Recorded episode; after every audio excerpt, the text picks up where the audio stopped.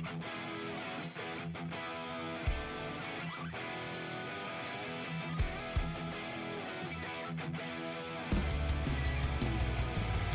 is Dave Bradshaw, and you're listening to Just Bring It, the Nerd Podcast.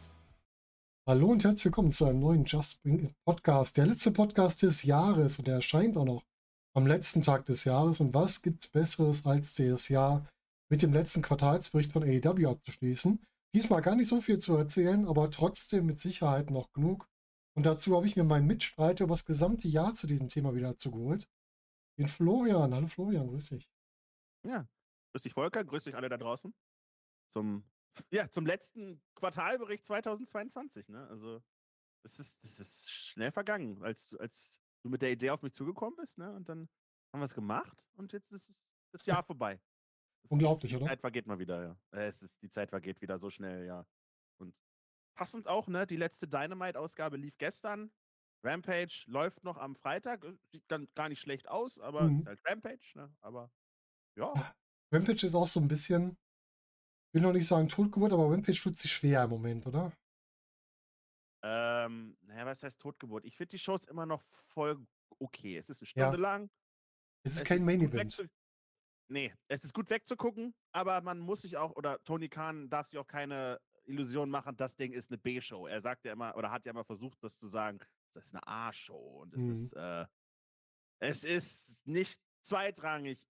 Doch, so wie es in den letzten Monaten oft genug gebuckt und auch dargestellt wurde, ist es eine B-Show. Es ist die All Atlantic Title Show, es ist die Jade Cargill Show, logisch TBS Champion. Mhm. Äh, aber so, ja, als ich heute gesehen habe, alles klar. Wheeler Utah, großes Match. John Moxley ist bei Rampage okay. Da merkt man, da will man wieder ein bisschen was machen. Und bei Rampage gab es auch das ein oder andere gute Match, aber insgesamt gesehen gab es da auch einige Shows bei, die hätte, hast, die muss man auch nicht gucken. Man, muss Rampage nicht gucken. Es gibt ab und zu mal ein Segment, ne, wenn du Jeff Jarrett magst, dann guckst du Rampage. Aber raus. Nein, ich mag, ich finde den Charakter ja ganz witzig, aber ich brauche ihn jetzt nicht, sagen wir es mal so. Nee, ich auch nicht. Und wenn jetzt tatsächlich seine Frau auch noch auftauchen sollte, dann be- befürchtet sich so lang oder erfüllt sich so langsam das, was ich befürchtet habe. Äh, gucken wir mal. Gucken wir mal. Wenn es einmal nur ist, dann kein mein Ding. ja, Aber Hauptsache Kevin Nash kommt nicht mehr in den Ring. ich glaube, da machen seine Knie schon genug Probleme mit, dass er nicht mehr in den Ring kommen kann. Wahrscheinlich. Aber ja, Rampage muss man nicht sehen. Oh, ab und zu gibt es immer noch einen richtigen Knaller und einen Banger da, Mhm. aber derzeit, also man, er möchte es ja ändern wieder. Alles neu macht 2023, ist ja auch generell bei Dynamite so das Motto, aber ähm, derzeit achtet lieber drauf, wie so, was so Social Media sagt und ob da ein geiles Match ist. Ansonsten lasst es sein. Genau, es sch- schadet nicht wirklich mal so kurz gucken, welche Highlights gab es, sich das rauszupicken, was man braucht. Das ist schon ganz schön. Genau. Ja, wir starten aber am Anfang des Quartals, besser gesagt so ein bisschen in der Mitte des ersten Monats, weil beim letzten Mal, du hast mir eben nochmal erinnert, haben wir am 11.10. aufgenommen. Das heißt, wir gucken jetzt auf den 12.10., auf die Dynamite-Ausgabe und hatten da so Matches wie Luchasaurus gegen Jake Perry, wo Luchasaurus gewonnen hat. Wir können da noch mal kurz drauf eingehen. Das ist ja die ganze Story Jungle Boy, Jack Perry, Christian Luchasaurus. Das ist ja die Story, die auch unter Verletzung gelitten hat. Die ist ja gar nicht so lang gezogen, weil die so schlecht gebuckt ist, sondern die haben ja echt Probleme mit Verletzungen. Immer noch auch. Jetzt muss, Ja. ich meine, Jack Perry ist jetzt durch mit Luchasaurus erstmal. Aber man dachte ja immer so, okay, Luchasaurus ist nur der, der Blocker, bevor es dann zu Christian Cage geht. Jetzt macht Jack Perry gemeinsame Sache mit Hook. Mhm. Das heißt, anscheinend ist Christian Cage, wenn man diesen Plan immer noch verfolgt, noch nicht fit, logischerweise. Aber jetzt macht er was anderes, was auch okay ist. Ich, ich mag dieses Zusammenspiel zwischen Hook und Jack Perry, ist vollkommen okay, finde ich gut. Äh, ja, du sagtest dieses Start-and-Stop-Booking und mal sind sie da, mal sind sie nicht da. Die Fehde fühlt sich auch schon ewig an. oh ja, Ähm, das Steel Cage-Match bei Full Gear, das war, das war cool, das war gut. das stimmt. Aber, aber, ähm, ja, für Jack Perry darf es dann auch gerne mal, mal was Handfestes sein. Ich meine, er hat, ne, das Handfeste hatten wir mit dem Tag Team-Titel, alles klar. Mhm. Aber es hat, er war halt immer an Luchasaurus gekettet, sage ich jetzt einfach mal so. Und Das jetzt stimmt, hat er sich freigebrochen. Jetzt hat er ein Programm.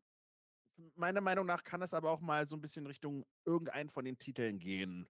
Meiner Meinung nach. Sodass man mal so was Spürbares hat. Darby Allen beispielsweise, der hat, der ist ja immer in, ist ja in dieser selben Klasse wie Mhm. Jack Perry, sage ich jetzt einfach mal so. Der geht jetzt anscheinend wieder auf den TNT-Titel, nachdem er ewig mit, mit Sting an seiner Seite irgendwas macht, was auch geil ist, ey. Ist doch auch, ist doch nice und wenn es Spaß, Spaß macht und wenn er da seine Erfüllung drin findet, auch toll. Ähm, aber der, er hat halt so viel mehr drauf, sage ich. Also, ich bin nicht der größte Darby Allen-Fan, muss ich dazu sagen, aber Ich hat nicht, ja da einen sind wir uns einig. riesengroßen Zuspruch von den Fans und da ist mehr drin einfach auch. Aber das Wichtige für mich persönlich, und das beziehe ich auf alle Wrestling-Ligen, ist eine Sache, seinen oder einen Lieblingswrestler zu sehen, wie er Sachen macht. Es ist aber viel schlimmer, wenn er auf der Stelle tritt und es kommt keine Entwicklung. Auch nach unten. In mein, es muss ja nicht immer nur nach oben gehen. Es Ja. kann ja auch mal nach unten, zur Seite, wie auch immer gehen. Aber wenn so monatelang nichts passiert, und das hatte Jack Perry jetzt, wo wir gerade über ihn gesprochen haben, ähm, wo er einfach immer nur was mit Luchasaurus und mit Christian Cage, der deine Familie beleidigt, irgendwie zu tun hat. Ähm, bei Darby Allen geht man jetzt den richtigen Weg in meinen Augen, mal wieder in dieses TNT-Title-Geschehen pushen und ich hoffe, Jack Perry, das mit Hook ist gut. Ich hoffe, da kommt was Handfestes bei raus. Welcher Titelregion würdest du ihn denn gerne sehen? Also in welchen Ja, Titel? viel, gibt ja nicht so viele, ne? Also Mhm. Tag Team muss ich ihn, hat er jetzt erstmal durchgespielt. Ähm, für die Trios-Title-Szene äh, fehlt hier noch ein Freund, sage ich einfach mal so. Und ich will nicht Danhausen da drin sehen. Nee, das stimmt. Ähm, also kann es ja nur der TNT-Titel sein. Der World-Title, da, da, da muss er noch nicht hin. Da, das, natürlich kann man, äh, ich meine, es macht Sinn, mit MJF vielleicht mal so einen kurzen Abstecher zu machen. Aber dass er da mehr als glorreich verliert, da braucht man zum jetzigen Zeitpunkt, glaube ich, noch nicht so viel Aktuell drauf keine einbilden. Chance. Man hat natürlich mit Samoa Joe jetzt so jemanden, der so ein bisschen die Mid-Card-Title-Szene äh, total dominiert und auch ein bisschen revitalisiert, nachdem dieses Wardlow-Experiment, ich möchte nicht sagen, unbedingt gescheitert ist, aber nachdem man das nicht wirklich gut gemacht hat. Also Ähm, von dem, wie man es angegangen ist, hat man es scheitern lassen, sagen wir es mal so. Also die Vorgehensweise war einfach nicht gut, wie es gelaufen ist. ja, ich hatte, ich, ich fand diese, diese Zusammenarbeit mit, mit Samoa Joe und Wardlow, das fand ich noch ganz nice, aber davor hatte man ja auch schon Kritik an Wardlows Titelregentschaft, dass er nie zu sehen gewesen ist. Klar, litt auch dann darunter, dass, dass CM Punk halt All Out überschattet hat und das mit, mit MJF und äh, also das, das, es ist der klare Ausfall und Abfall von dem gewesen, was generell rundherum passiert ist. Mhm. Ähm, und jetzt ist mal was passiert und was ist passiert? Er verliert den Titel. Und Samoa Joe schneidet ihm den Zopf ab. Das bedeutet, das ist auch noch nicht vorbei. Das heißt, nichts geht an den beiden vorbei, was die Titelregion angeht. Deswegen ist es für Jack Perry vielleicht noch das Beste, dass er eben Hook an die Seite bekommt und die gemeinsame Sache machen, bevor da wieder ein Spot frei wird. Ja. Es passiert zumindest was mit Jack Perry. Das ist Das stimmt. Ja, und Luchasaurus, der ist für mich der, ähm, ich will nicht sagen Verlierer der Gruppe, aber bei dem weiß ich Moment überhaupt nicht, wo es hingehen soll. Ne? Also Hm. Luchasaurus gegen den Samoa Joe mal, könnte ich mir auch gut vorstellen. Oder auch gegen Wardlow, so in dieser Region. Aber ich wüsste sonst nicht, was machst du mit dem denn jetzt? Der Luchasaurus ist der geborene Bodyguard, sage ich jetzt Ja. einfach mal so. Ne? Das ist der, der, der, ich möchte nicht sagen Kane, weil Kane hatte ja natürlich auch einen gewissen Run, aber Kane hat immer auch, er, wenn er richtig erfolgreich war, an, an der Seite irgendjemandes oder mit jemandes irgendwie zu tun gehabt, weil er gegen diese Person geturnt ist oder seine Mhm. Eltern verbrannt hat oder was auch immer. Ja. Ähm, und, und Luchasaurus hatte halt, hat halt zwei richtige Bezugspersonen und das sind Christian Cage und das ist Jack Perry. Jack Perry ist vorbei. Christian Cage, ja, wird sich dann mit Jack Perry selbst kä- bekämpfen. Also hast du nicht mehr so viel für ihn zu tun. Du müsstest ihn quasi also erstmal richtig rausnehmen aus dem Programm. Du Mhm. kannst ihn auch jetzt erstmal weglassen quasi für ein, zwei Monate. Das ist ja bei, da ist man ja bei AEW anscheinend auch gewillt, mal Leute nicht auftreten zu lassen. Grüße gehen raus an Miro zum Beispiel. Ähm, und Luchasaurus, da könnte das tatsächlich gewinnbringend sein, dass er dann wieder mit einem neuen Videopaket, mit, mit ein bisschen, also er wird weiterhin Luchasaurus bleiben, weil äh, die Persönlichkeit hinter Luchasaurus war bisher nie so die, die jemanden interessiert hat, sondern er ist halt bekannt geworden, weil er eine Maske aufhat und Ja, ein Dinosaurier ist. Bisschen, bisschen erfrischen und dann wieder reinbringen, Leute zerstören lassen und gucken, was dann passiert. Aber den musst du tatsächlich rausnehmen und dir was Mhm. Neues einfallen lassen. Ist damit der Verlierer aus dieser Besch- Geschichte auf jeden Fall. Ja, und Samoa Joe hat es eben schon gesagt, Wardlow, die hatten ja an dem Tag noch ein Tag Team Match sogar. Samoa Joe und Wardlow gegen die Factory, gegen Nick, Murato und Cutie Marshall. Die sind auch die typischen, wie nennt sich das heute, Enhancement Talents, ne? Ja, ich meine, die, die Factory ist ja auch letztendlich das Trainingsding, woher sie, woraus sie stammen. Deswegen ist das auch vollkommen okay. Äh, QT Marshall ist ein wunderbarer Support-Player, der gut Mhm. reden kann, der hält eine Promo und kriegt auf die Fresse. Ende. Reicht doch vollkommen aus. Ja. Braucht man, ist eine tolle Rolle. QT Marshall hat doch selbst gesagt, ist er das, was er gerne sein würde? Nein. Ist er zufrieden mit dem, was er macht? Auf jeden Fall. Und das ist dann bester Mitarbeiter, den man haben kann, ne? Und die, die anderen lernen dadurch, dass ein Nick Comorotto noch lernen muss, steht außer Frage. Aber dass er das Potenzial hat, irgendwann auch mal auszubrechen, ich glaube, das sehe ich bei dem gerade. Ne? Ich meine, das, das sind 1,90 Meter, 124 pu pu pure Schlachtkraft quasi. Ja. Ähm, da geht sicherlich was. Erwarte ich mir das bei dem Stacked Roster, was AW hat? Nicht unbedingt, aber nicht jeder. mu- Ne, siehst ja an Alan Angels beispielsweise, der hat Mhm. AW jetzt auch verlassen und findet sein Glück erstmal anderswo. Es ist ja nie ausgeschlossen, dass die wiederkommen, oder? Ne? Ja. Aber, aber Erfahrung sammeln gegen Leute wie Samoa Joe, äh, das ist doch, das ist Gold wert. Und deswegen, äh, als Enhancement Talent kannst du dir nichts Besseres wünschen als die Factory tatsächlich. Das stimmt. Ähm, wo du gerade sagst, Alan Angels, was ist denn mit ähm, Stu Grayson? Der war doch auch so auch weg. Ist der wieder irgendwo aufgeschlagen? Also fester aufgeschlagen? Ich habe ihn jetzt gar nicht mehr gehört, Ähm. den Namen großartig in letzter Zeit. Er ist nach Kanada zurückgekehrt. Ah, da restet er sich gerade so durch die Gegend. Mhm. Äh, nichts Langfristiges auf jeden Fall. Er war mal hier, er war mal da. Ähm, seine Heimatpromotion Hm. ist, glaube ich, äh, C4, Capital City Championship Combat. Mhm. Aber so richtig groß. Er war noch mal bei House of, House of Glory, war er noch mal. Ähm, das ist eine New Yorker Promotion, die äh, von Amazing Red geführt Ah, okay. wird. Mhm. Ähm, da war er auch mal und du wirst Mhm. immer im, im Independent-Bereich wirst du gerade Evil Uno und Stu Grayson immer mal wiedersehen. Ne? Sie war noch bei PWG im November, ne? weil PWG ist halt auch äh, von Evil Uno und Stu Grayson oder wie sie ja früher hießen, die Super Smash Brothers. Mhm. Das ist so, ein- so ein bisschen eine der amerikanischen Heimatpromotions. Ja, okay. Mhm. Deswegen wird er jetzt wahrscheinlich so den typischen, den typischen Kanada-Freelancer machen, dass er immer mal wieder über die Grenze kommt, wenn sie irgendwie im nördlichen Bereich sind. Aber dass als Stu Grayson tatsächlich nochmal sowieso fest irgendwo un untergekommen ist im Jahre 2019, 20, das ist sowieso in meinen Augen eine absolute Überraschung und dem zu verdanken, dass sie mit den Young Bucks gut befreundet sind. Mhm. Ähm, während ein Evil Uno sich eben Backstage für andere Dinge unersetzlich gemacht hat mit der Videogame, Videospielgeschichte und, und, und anderweitig auch noch als, als, ist halt als vielfältiger, ne? Vermittler, Der ist sehr vielfältig und das, da bist du, hast du natürlich dann eine größere Jobgarantie, was das Ganze angeht. Ja. Ein Stu Grayson hat einen tollen Look, ist ein toller Wrestler, aber ist halt auch mehr ein Support-Player als tatsächlich ein Protagonist.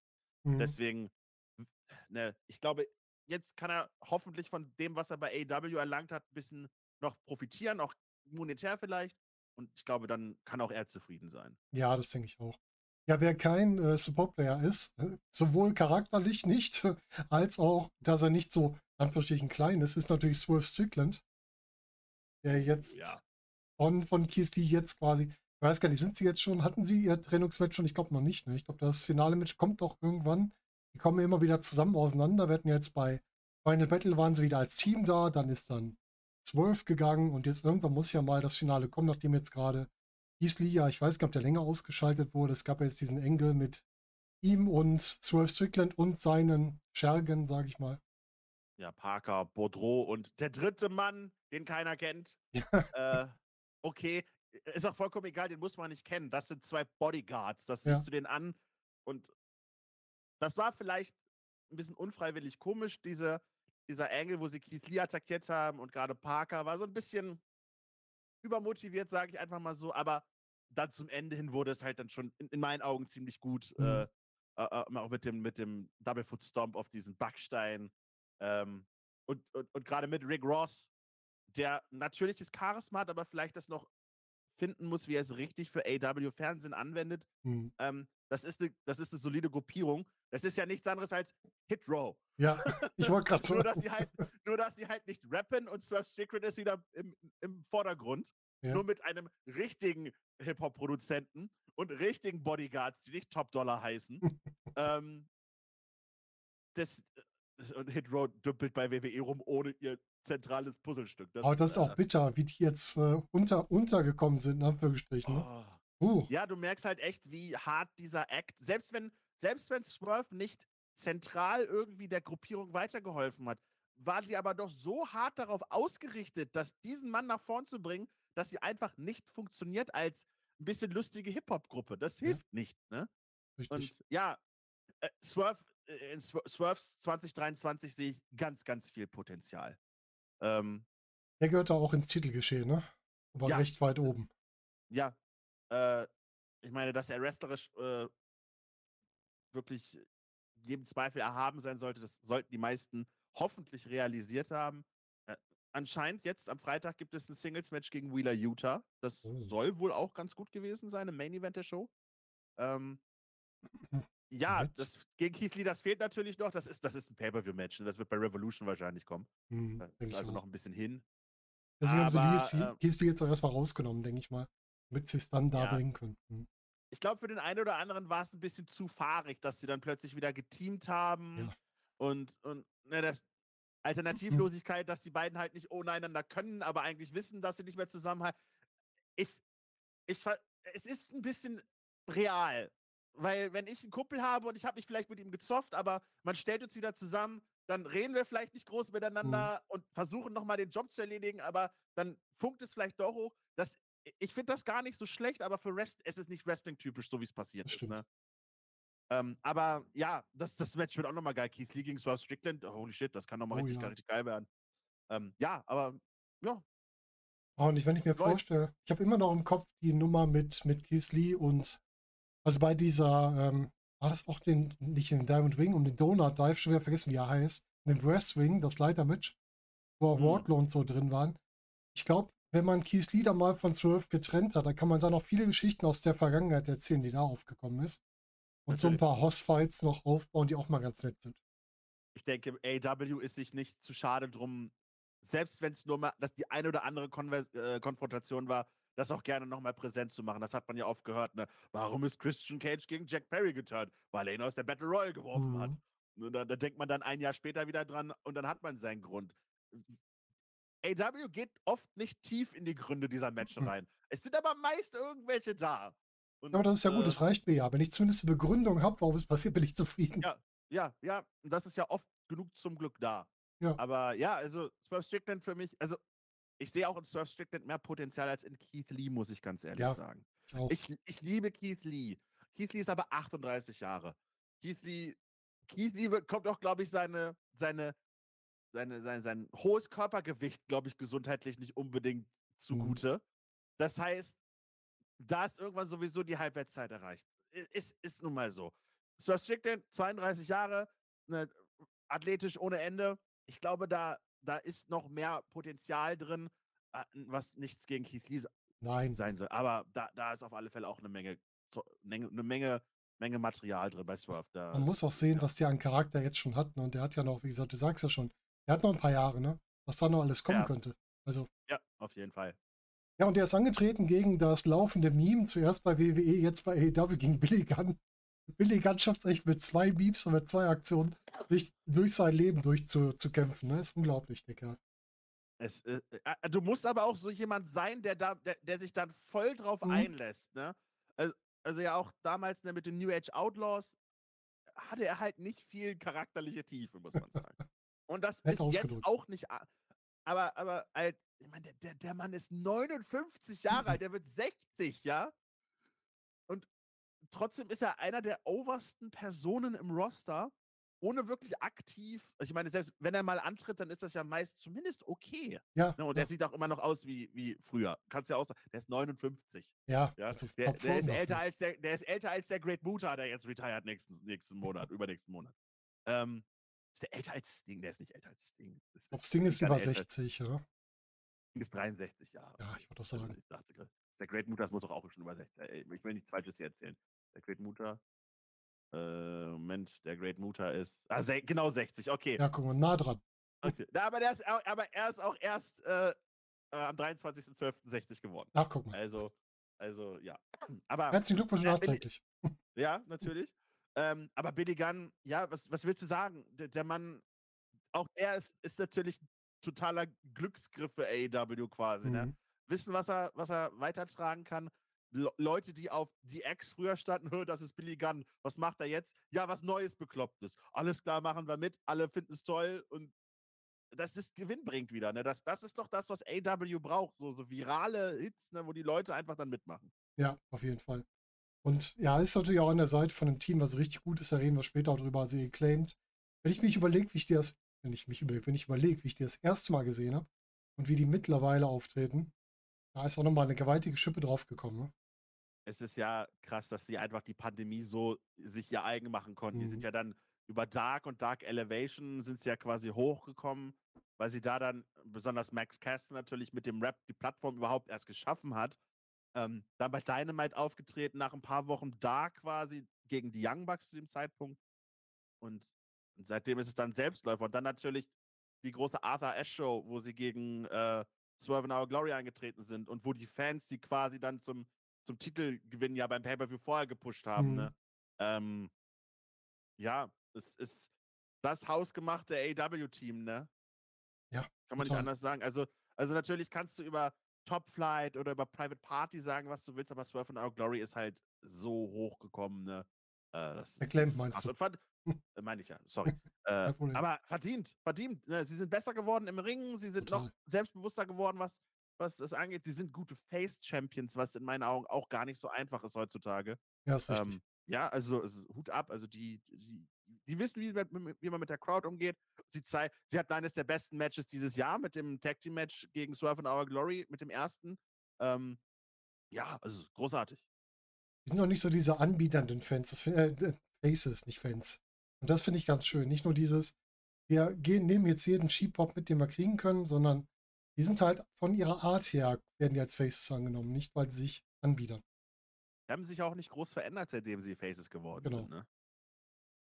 Ja, Und ich so finde auch das sein. beide wirklich sympathisch. Also auch von ihrer Art her beide einfach so ergreifen auch. Und sowohl Anthony Bones als auch Max Kester, haben jeder für sich seine Eigenarten, aber die, die funktionieren einfach beide gut. Es ist also nicht so, dass einer stark ist, der andere gar nicht, sondern beide funktionieren irgendwie. Und natürlich hast du, hast du auch immer noch äh, den Marketing-Aspekt, ne? Dunkelhäutig und, und äh, Teil der L LGBTQIA-Community. Also, Ja. äh, das ist, das, da, da, besser geht's doch gar nicht, ne? Ja, also, ne? Jeder liebt die, äh, sie, sie sind lustig, also, die machen, sie sind kreativ, ne? Jetzt wieder der Rap über, über Jeff Jarrett und Mhm. was sie da runtergerissen, also, also, das ist doch ein absoluter Glücks- und, und halt niemand, der, den sie aus dem Independent-Bereich groß abgegriffen haben, sondern selbst hochgebracht haben. Äh, Das ist, ein- das ist ein Jackpot, sowas dann. Man muss ja sagen, das macht AEW eigentlich gut. Ne? Du hattest Adam Page, der bei AEW sehr gewachsen ist. Du hast jetzt MJF, der nochmal sehr gewachsen ist. Die Acclaimed hast du, die sehr gewachsen sind. Jetzt hast du, obwohl bei Jamie Hater weiß ich nicht, die war, glaube ich, vorher schon sehr gut positioniert. Die hat aber jetzt auch nochmal einen Schwung gemacht. Also die machen das schon Ja. gut, oder? Ja, also ich würde jetzt sagen, in MJF, da wusstest du schon relativ früh, dass es weit wird bei, mit seinen MLW-Geschichten. Mhm. Und Adam Page, den hat man ja auch bewusst schon in Ring of Honor und New Japan äh, nach oben gebracht. Jetzt äh, genauso wie ein Ricky Starks. Der kam ja von Ja. NWA mit hohen Vorschusslorbeeren äh, und hat dann dank seines Matches gegen Cody eben eine große Plattform gekriegt. Selbes kannst du über Eddie Kingston sagen. 15 Mhm. Jahre lang im Independent-Bereich. Niemand kann was aus ihm machen, obwohl TNA und Ring of Honor was versucht haben. Ähm, und hier bricht er dann tatsächlich aus, weil, es einfach die richtige Nische getroffen hat. Ne? Da ist dann so jemand wie Wardlow vielleicht noch jemand, den AW selbst Stimmt, komplett ja. aufgebaut hat. Ne? Ähm, gucke noch Jack Perry logischerweise, auch der war im Ja. Independent-Bereich natürlich schon unterwegs mit Luchasaurus, aber die große Beliebtheit kam dann natürlich bei AW. Also es ist, da, da haben sie ganz viele. Ne? Natürlich greifen sie auch zurück auf Chris Jericho und Brian Danielson und Co., aber, aber du kannst nicht sagen, dass AEW nicht dafür sorgt, dass ihre eigenen Leute overkommen. Natürlich gibt es auch viel Kritik, muss man auch sagen. Es gibt viele Leute, die lassen sie dann wie eine heiße Kartoffel fallen, ob gewollt oder nicht. Ricky Starks, jemand, wo das noch nicht passiert, aber wo die Gefahr bestehen könnte, weil er gerade so heiß war, dass Mhm. man sich sehr, sehr leicht die Finger verbrennen kann. Ähm, aber man stärkt dadurch, dass du, wenn du jemanden einen großen Run gibst und ihn dann vielleicht abkühlst, einfach weil jemand anders dann dran ist. Aber alle möglichen Leute warm hältst, so, so förderst du halt das Roster insgesamt nach oben. Ne? Und dann kannst du jemanden wie Ricky Starks immer wieder reinwerfen, dass der irgendwann auch mal seine große Chance bekommt. Müssen wir nicht drüber reden. Der hat sich die letzten Monate zu eigen gemacht. Sein Programm gegen MJF in Rekordzeit ist er da plötzlich dann ganz oben angekommen. Äh, Aber da kannst du so viele Leute Ja. und eben auch die von dir genannte Jamie Hater. Ne? Aber schön ist halt, dass man das, was ja gerne mal von den, wenn du wieder diesen, in diesen Lagern denkst, ne, WWE-Fan, AEW-Fan, die hast du immer noch diese Lager. Das, was ja auch vorgeworfen wird, ja, ihr lebt auch nur von den WWE-Leuten. Das ist halt nicht so. Wir bauen halt auch oft Leute auf, die überhaupt nicht mit der WWE zu tun haben. Kannst du ja alle Champions jetzt angucken und sehen, wie Ja. viele WWE-Leute dabei sind. Ne? Und. Samoa Joe gehört da sicherlich nicht zu. Er Ähm, zählt für mich auch nicht zum WWE-Menschen, muss ich ganz ehrlich sagen. Nee, aber möchten sicherlich einige Leute da gerne reininterpretieren. Aber sonst sind alle AEW-Champions äh, ja, entweder hausgemachte Talente oder Independent-Leute. Ne? Richtig. Also, Und Samoa Joe war für mich immer eher entweder Ring of Honor oder Impact. Das sind so die beiden Schuhe, die ich ihm anziehen würde, aber nicht WWE. Dafür hat er in WWE auch zu wenig gehabt, was man ihm gegeben hat. Ja, ist aber auch schon lange her, ne? Die ganze Ring of Honor-Zeit, das Ja, war klar. 2005, 2006, ne? Und dann später nochmal. Und bei, bei TNA war es auch 2007, 2008. Also natürlich 2005 und 2006 war er schon Mhm. da, aber dann seine, sein, die, die eine große Fehde gegen Kurt Angle und dann wieder, wo man es wieder versaut hat. Ja, Ähm, aber erschreckend, wie sich das eingebrannt hat im Gegensatz zu der Zeit bei der WWE, ne? Ja, weil es auch das größte, das ist auch das größte, eines der größten What-If-Szenarien. Hätte man, hätte, hätte, äh, was hätte, was wäre passiert, wenn TNA damals Samoa Joe richtig gebuckt hätte, sagen. Da haben sie ja Mhm. richtig gemacht, sie haben ihn ja lange Zeit nicht verlieren lassen, aber ja, dann hat es halt irgendwann angefangen. Nee, man erinnert sich dann noch an Samoa Joe zurück, wie er bei NXT war und dann wie er, wie er immer mal wieder irgendwie im WWE, Äh, er hat ja auch nie lange irgendwas, ne? Er war mal dann, hat er sich kurz Brock Lesnar angeguckt und mal hat er sich dann mal hier den angeguckt. Dann war er ein Enforcer, dann war er ein Kommentator. Ich erinnere mich noch, ihn und Michael Cole im Regen, Ja. Regen-Ding 2021. Also, Was ich bei Mania Ah. sogar? ja, das war, das war WrestleMania Tag 1, wo es so hart geregnet hat, wo, Mhm. sie, wo sie dann Backstage irgendwelche Promos halten mussten, weil sie die, weil sie die ganze Show irgendwie eine halbe Stunde oder, oder, oder eine Dreiviertelstunde nach hinten verschieben mussten. Aber du kannst ja alles sagen, aber Ja, die. WWE hat auch nicht viel aus, aus Samoa Joe gemacht. Bei NXT ist es wieder was anderes. Gefühlt hat da jeder ja zumindest ein paar Höhepunkte, aber Mhm. da macht das AEW schon ein bisschen besser in meinen Augen. Ja, NXT war wirklich Joe und, und Bella. Das, diese Fehde war sehr gut. Aber ansonsten ist halt leider zu wenig. Ich wundere mich immer wieder, weil da ja so viel drinsteckt in so einem Joe, womit du noch viel mehr das machen könntest. Ich bin gespannt, wie jetzt sein Run hier wird als Champion. König des Fernsehens ist er ja. Ja, ist auch schon mal ein schöner Beiname. Das ist schlecht. easy, easy. Ja. Ja, nächstes Match war dann äh, das, das, was mich zeitweise ein bisschen gestört hat, waren ja diese, diese Flut an Titeln, die wir alle hatten. Das war dann Ring of Honor World Title, Jericho gegen Danielson. Das war, glaube ich, der, der Turn von Garcia dann wieder zu Jericho, das Match, ne? wenn ich mich nicht irre.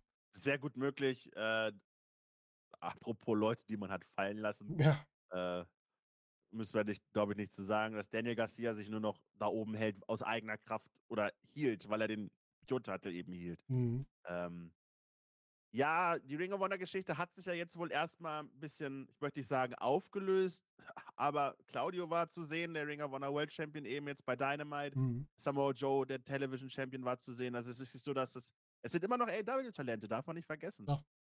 Ähm, ja, über diese Ring of Honor und generelle Titel. Äh, Inflation möchten es ja einige vielleicht nennen. Ich glaube, da hat jeder seine eigene Meinung drüber. Mir persönlich, mich persönlich hat das nicht so gestört. Mhm. Aber ich verstehe es, wenn jemand dann sagt, äh, muss noch mehr, muss nicht sein. Ähm, ja, Chris Jericho gegen Brian Danielson. Chris Jericho, ne, der Ocho natürlich dann in den Ja. letzten Monaten zu Claudio Castagnolis Titelgewinn wieder hin. Hat sich mal wieder ein bisschen selbst erfunden, ne, während Brian Danielson eben Brian Danielson Dinge tut. Ne? Er, er, er kämpft, er wrestelt, das, was er gern macht.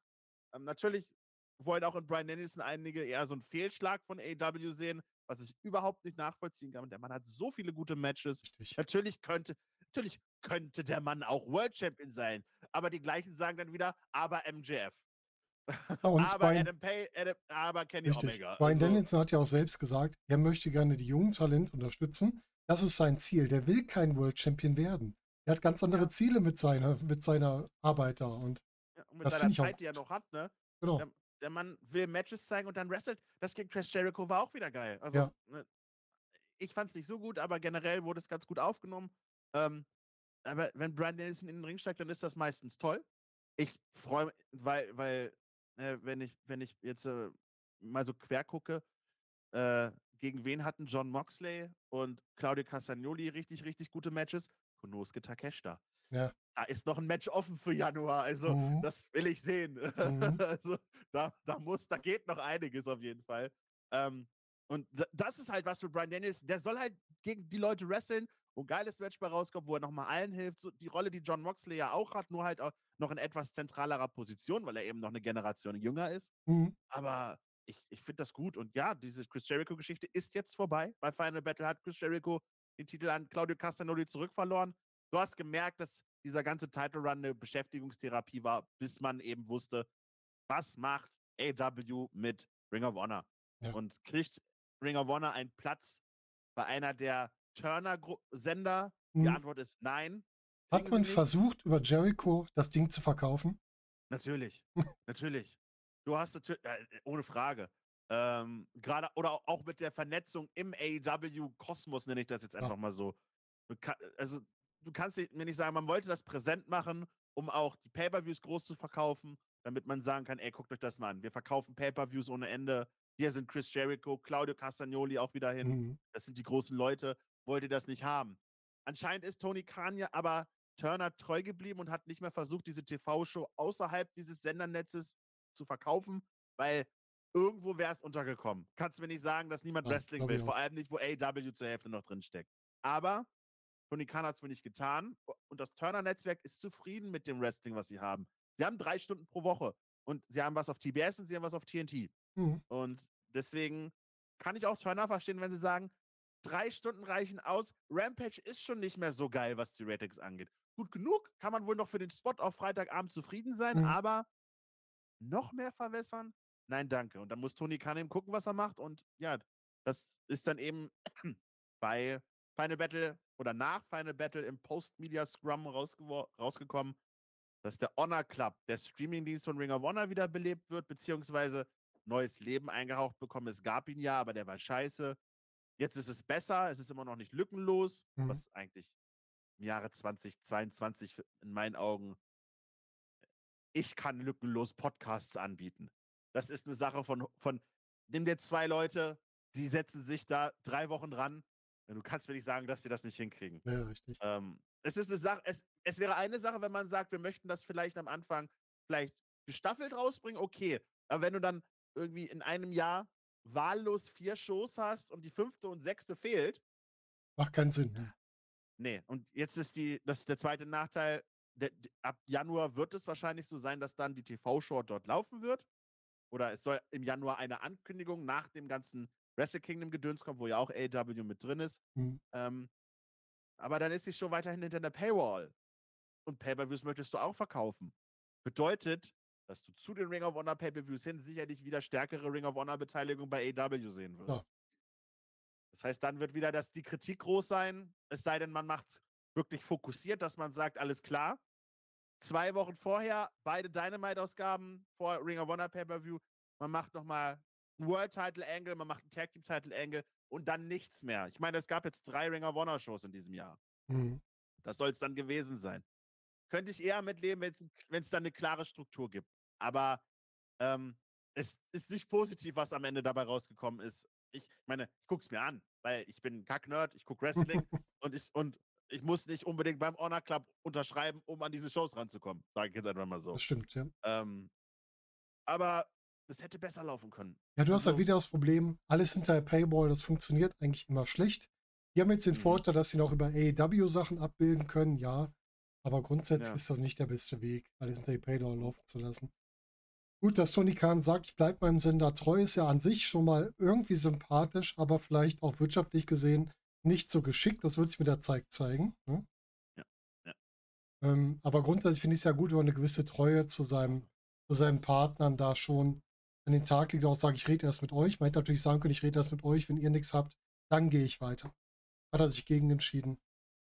Muss er Außerdem hast du immer noch das, du hast auch immer noch das Problem, man traut sich schon nicht, gewisse Leute mal für Rampage abzustellen, sage ich jetzt einfach mal so. Also, Mhm. da sind halt dann die, ich möchte jetzt nicht sagen die B-Ware, aber wenn ein John Moxley spricht und ein MGF spricht, spricht er nicht bei, bei Rampage, außer jetzt, am Freitag, Mhm. endlich mal. Aber sonst war alles Große bei Dynamite. Verständlich. Aber guck dir doch mal an, wer jetzt von, bei Ring of Honor Champion ist. Claudio, Athena, Samoa Joe. kannst du doch nicht sagen, dass der dann ab Januar sagt, okay, ihr tretet nicht mehr bei AW auf, sondern nur noch bei Ring of Honor.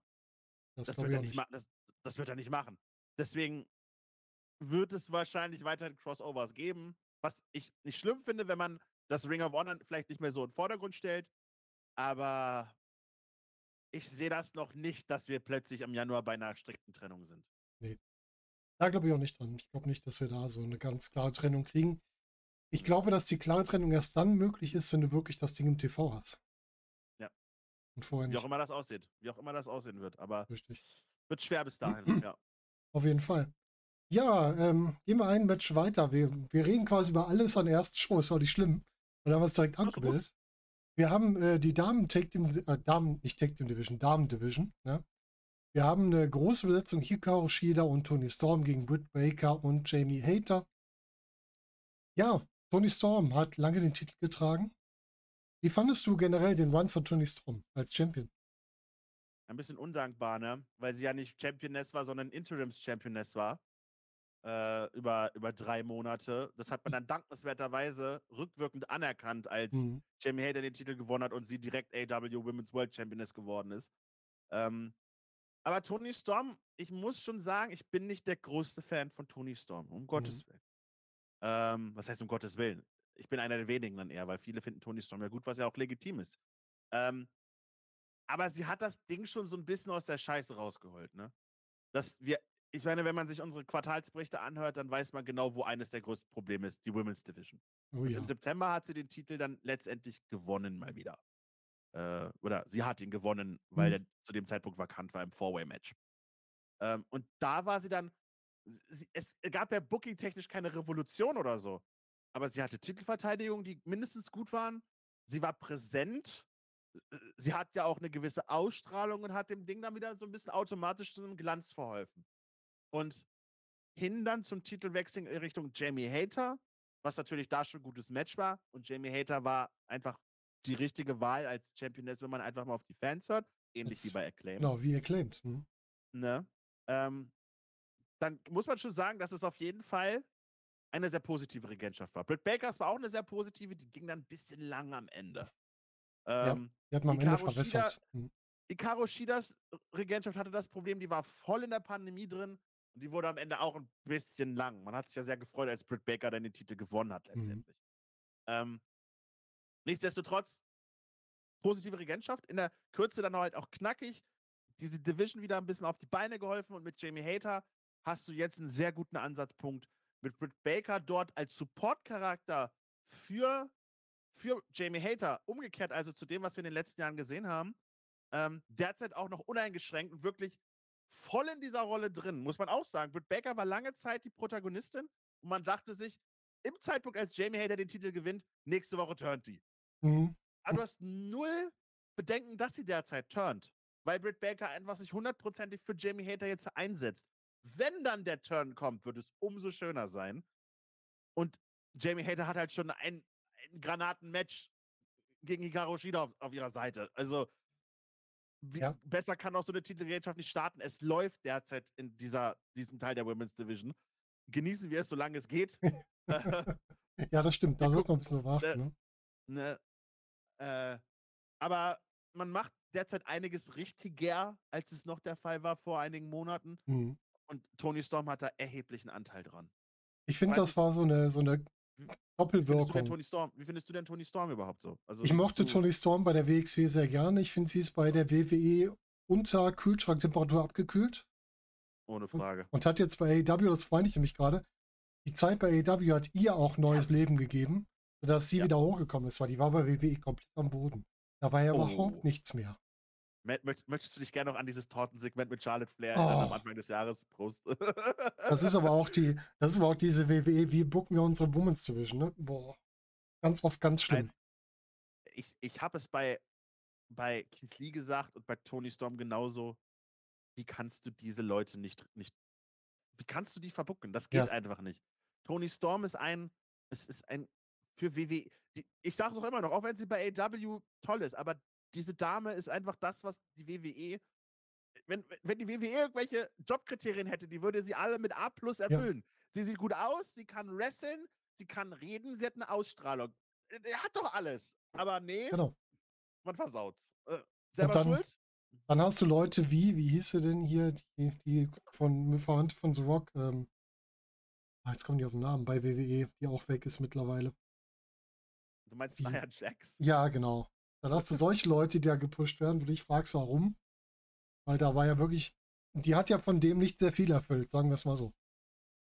sie hat zumindest, also auch äh, sie war optisch halt äh, eine, eine, eine Dame, die eine, eine, die eine Sparte erfüllt hat, die man in der WWE ewig nicht gesehen hat. Genau, wie Austin Und- Kong, sowas in die Richtung, so ist diese Sparte. Sie war halt, sie war halt nur richtig scheiße im Ring. Also Ja. kann mir keiner sagen, dass sie, dass sie da irgendwie gut gewesen, in irgendeiner Art und Weise gut gewesen Und auch nicht charismatisch, gar nichts. Irgendwie. Ja, weil, weil, weil sie halt. Ich fand sie nicht uncharismatisch, muss ich dazu sagen. okay. Aber, aber man hat es dann aber auch nicht geradlinig gen genug gemacht. Sie war nicht das Monster. Ne, Gerade dann, ich erinnere mich an diese Fehde gegen Alexa Bliss zu WrestleMania hin, Mhm. wo, wo halt sich Alexa Bliss über ihr Gewicht lustig gemacht hat und dass sie doch nichts. Typisch WWE, typ, das war so eine richtig typische WWE-Fehde. Diese Bully-Fehde. das, Ja. du bist nicht das typische Nonplusultra. Ne, Es ist wie mit Shane McMahon und Braun Strowman, wo, wo dieses Cage-Match, du bist dumm. Ne, äh, da- da- ey, das ist doch dämlich, ey. Besonders, WWE. ganz ehrlich, so einfache Geschichten schreiben ist jetzt keine Atomwissenschaft, ne?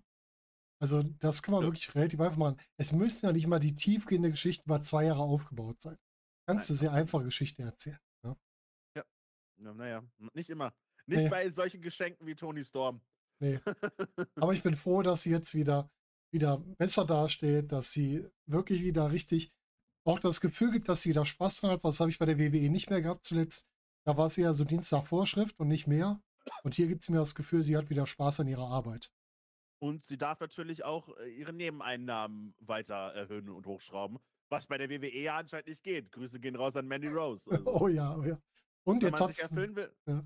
Äh, Es ist so doof, ne? Anscheinend, ich möchte, dass meine Mitarbeiter noch mehr Geld verdienen können mit Dingen, die ni- nicht weiter schlimm sind. Ja, natürlich.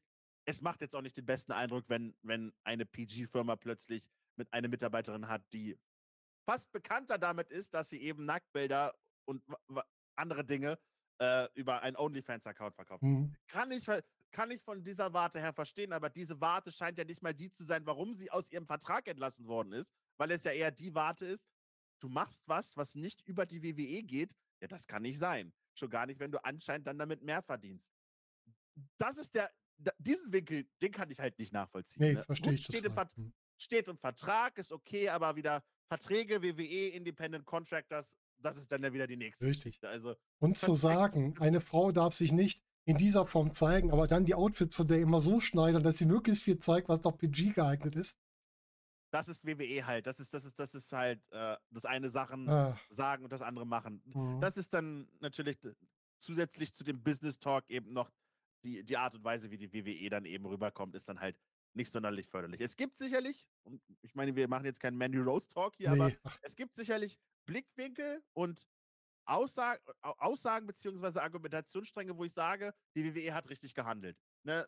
äh, Gibt ne, nicht, nicht mitgeteilt, ne? Anzeigepflichtigkeit Ja. der Nebentätigkeit ist in Deutschland was ganz Großes. richtig. Äh, äh, aber das, was dann letztendlich gesagt worden ist, warum oder was rausgekommen ist, warum sie entlassen worden ist, dass es die Leute nicht wussten, weil es gibt Millionen von Leuten, die es wussten Ja. und sicherlich von dem Dienst auch in Anspruch genommen haben.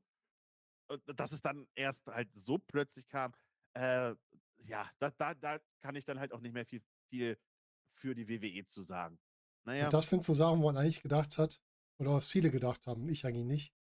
Ja, das ist doch was, was so Vince McMahon-Ära ist. Nein, das ist halt WWE. Das steckt halt immer noch hinten drin. Und das ist auch der Grund, warum ich immer wieder sage, Triple H bringt nicht das gelobte Land zur WWE. Der macht Sachen besser, aber die WWE ist noch immer die. WWE.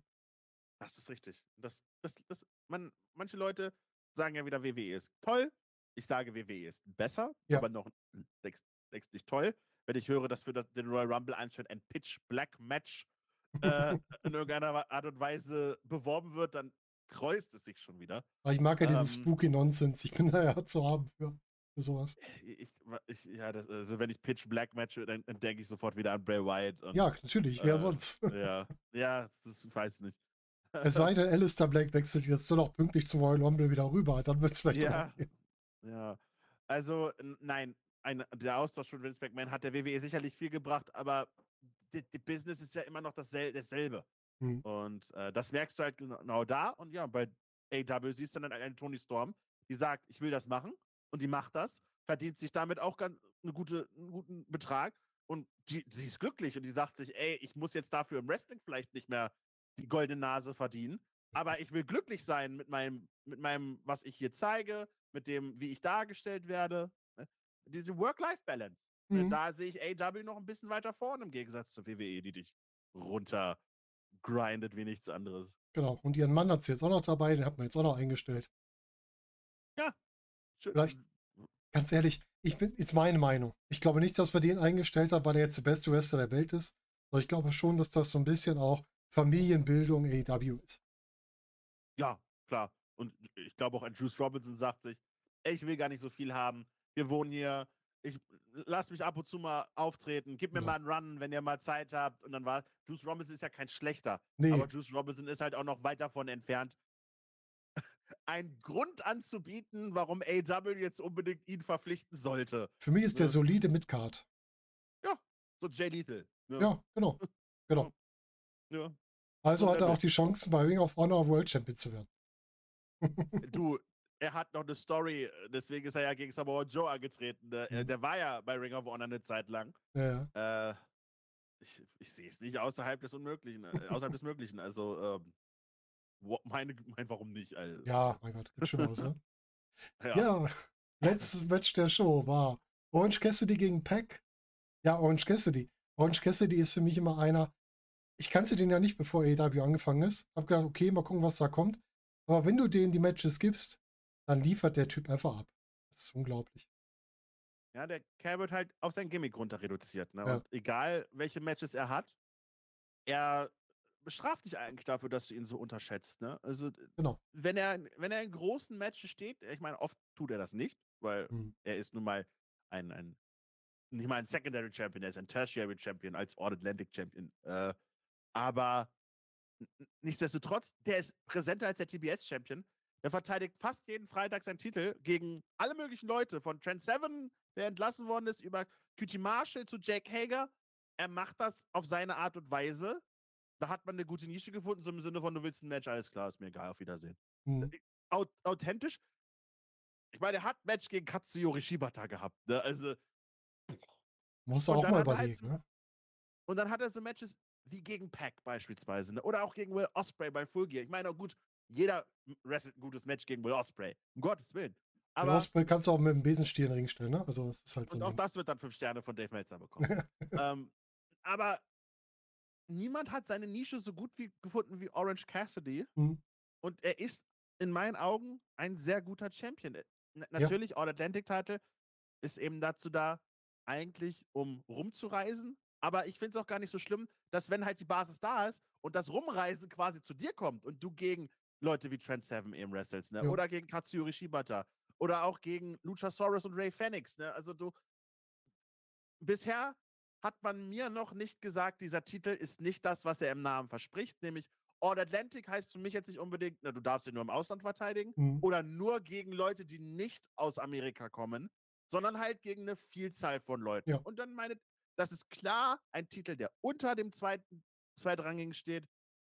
So wird er auch präsentiert und Orange Cassidy erfüllt diese Rolle super in meinen Augen. Und aber für mich der nächste All Atlantic Champion muss Konosuke Takeshita sein. Habe ich auch schon gesagt. musste, das, das ist für mich, das steht für mich außer Frage, dass er den nicht bekommt irgendwann. Ähm, und dann soll er halt meinetwegen in, in Japan das Ding nochmal regelmäßig verteidigen. Meine, Sehr cool. bei DDT große Shows gegen irgendwen, kommt wieder zurück, verteidigt wieder hier. Äh, Das, das ist für mich, das muss kommen. Also, alles andere Ja. würde mich überraschen. Und äh, deswegen Orange Cassidy, au- auch hier, großartiger Champion, erfüllt seine Rolle echt toll. Er muss halt auch nicht viel machen. Ja, gut, klar. sagen. Hm. Was sagst du zu einem seiner Gegner, Trent Seven, wo wir ihn gerade schon mal angesprochen haben? äh, ja, er, er wurde ein bisschen, bisschen belächelt, als er dann rauskam bei dieser, bei dieser Rampage-Ausgabe. Ne? Mhm. Ähm, das Match selbst war, war, war okay, war gut, war jetzt Mhm. nichts Großartiges, um Gottes Willen. Trent Seven hatte in diesem Jahr eines der besten Matches überall, nämlich das gegen Tyler Bate Ja. um den NXT UK-Titel bei der letzten Show. Total. Mhm. Gut, er ist gegen Tyler Bate eingetreten. Die größte Verschwendung des Wrestling-Geschäfts in diesem Jahrtausend. Vollkommen das. Ähm, ähm, aber er ist auch bei diesem Tag Team war halt klar, wer der Mann für die Zukunft ist und wer sein Freund ist, ne? Und Trent Seven ist ja jetzt auch wieder in dieser Gruppierung, steht er halt da und hat halt Matches. Da tut er doch niemandem weh. Nee, Also, ich mag Trent und- Seven auch. Ich find, weiß auch nicht warum. Und das ist auch so ein bisschen das, was ja bei diesen ganzen AW-Verpflichtungen oft nicht so wirklich beachtet wird. Viele Leute sagen, warum hat AW den verpflichtet? Warum hat AW Air Fox verpflichtet? Warum hat AW Dralistico reingeholt? Aber ein großer Support-Cast ist doch ganz geil. Und dann ist da mal ein Trent. Seven, den, der, wird nicht oft bei AW wresteln. Und wenn er, und wenn er dann damit zufrieden ist mit seinen paar Matches, ja, dann ist doch toll. Dann stört es Mhm. doch niemand, er hat jetzt zwei Matches da. Vielleicht wird er nochmal wiederkommen, irgendwann für ein Wochenende oder für einen Donnerstag. Und das war's. Er war ja auch bei Impact. Nee, er hat um, ist um den Impact-Titel angetreten bei, in, in Polen, Gottes Willen. Aber ansonsten ist er halt wieder, wieder auf seiner Insel und, und macht da Dinge, promotet wieder ein bisschen mehr. Ich, diese Art der Verpflichtung tut keinem weh, ist doch vollkommen okay. Muss man sich nicht den Mund drüber zerreißen, man weiß ganz genau, der wird nie irgendwas Wichtiges reißen und einen Platz wegnehmen, sage ich einfach mal so. Und ansonsten ist Trent Seven voll okay. Und wie gesagt, hat eines der besten Matches des Jahres. Ja, Trent Seven ist auch einer, den du solide in deiner Midcard immer nutzen kannst. Den kannst du aber nach oben schieben, weil der für mich eins hat, was dann andere manchmal abgeht. Ich finde, Trent Seven hat recht gutes Charisma. Dafür, dass er im Ring vielleicht nicht der Stärkste ist, hat er aber ein gutes Charisma. Kann das gut einsetzen. Und wenn ich mal ein Match kriege, so ein Spaßmatch, Trent Seven gegen Denhausen und sowas, habe ich auch nichts gegen. Hätte ich auch Spaß dran. Ja, zeigst du der Midcard äh, 10 Minuten, bis ein Haha fertig ist. Ja, richtig. Ist doch okay. Ne? Es darf natürlich nicht nur sowas sein äh, bei Rampage. Nein. Aber, Es aber ist eine Erweiterung für die Vielfalt des Wrestling-Produkts.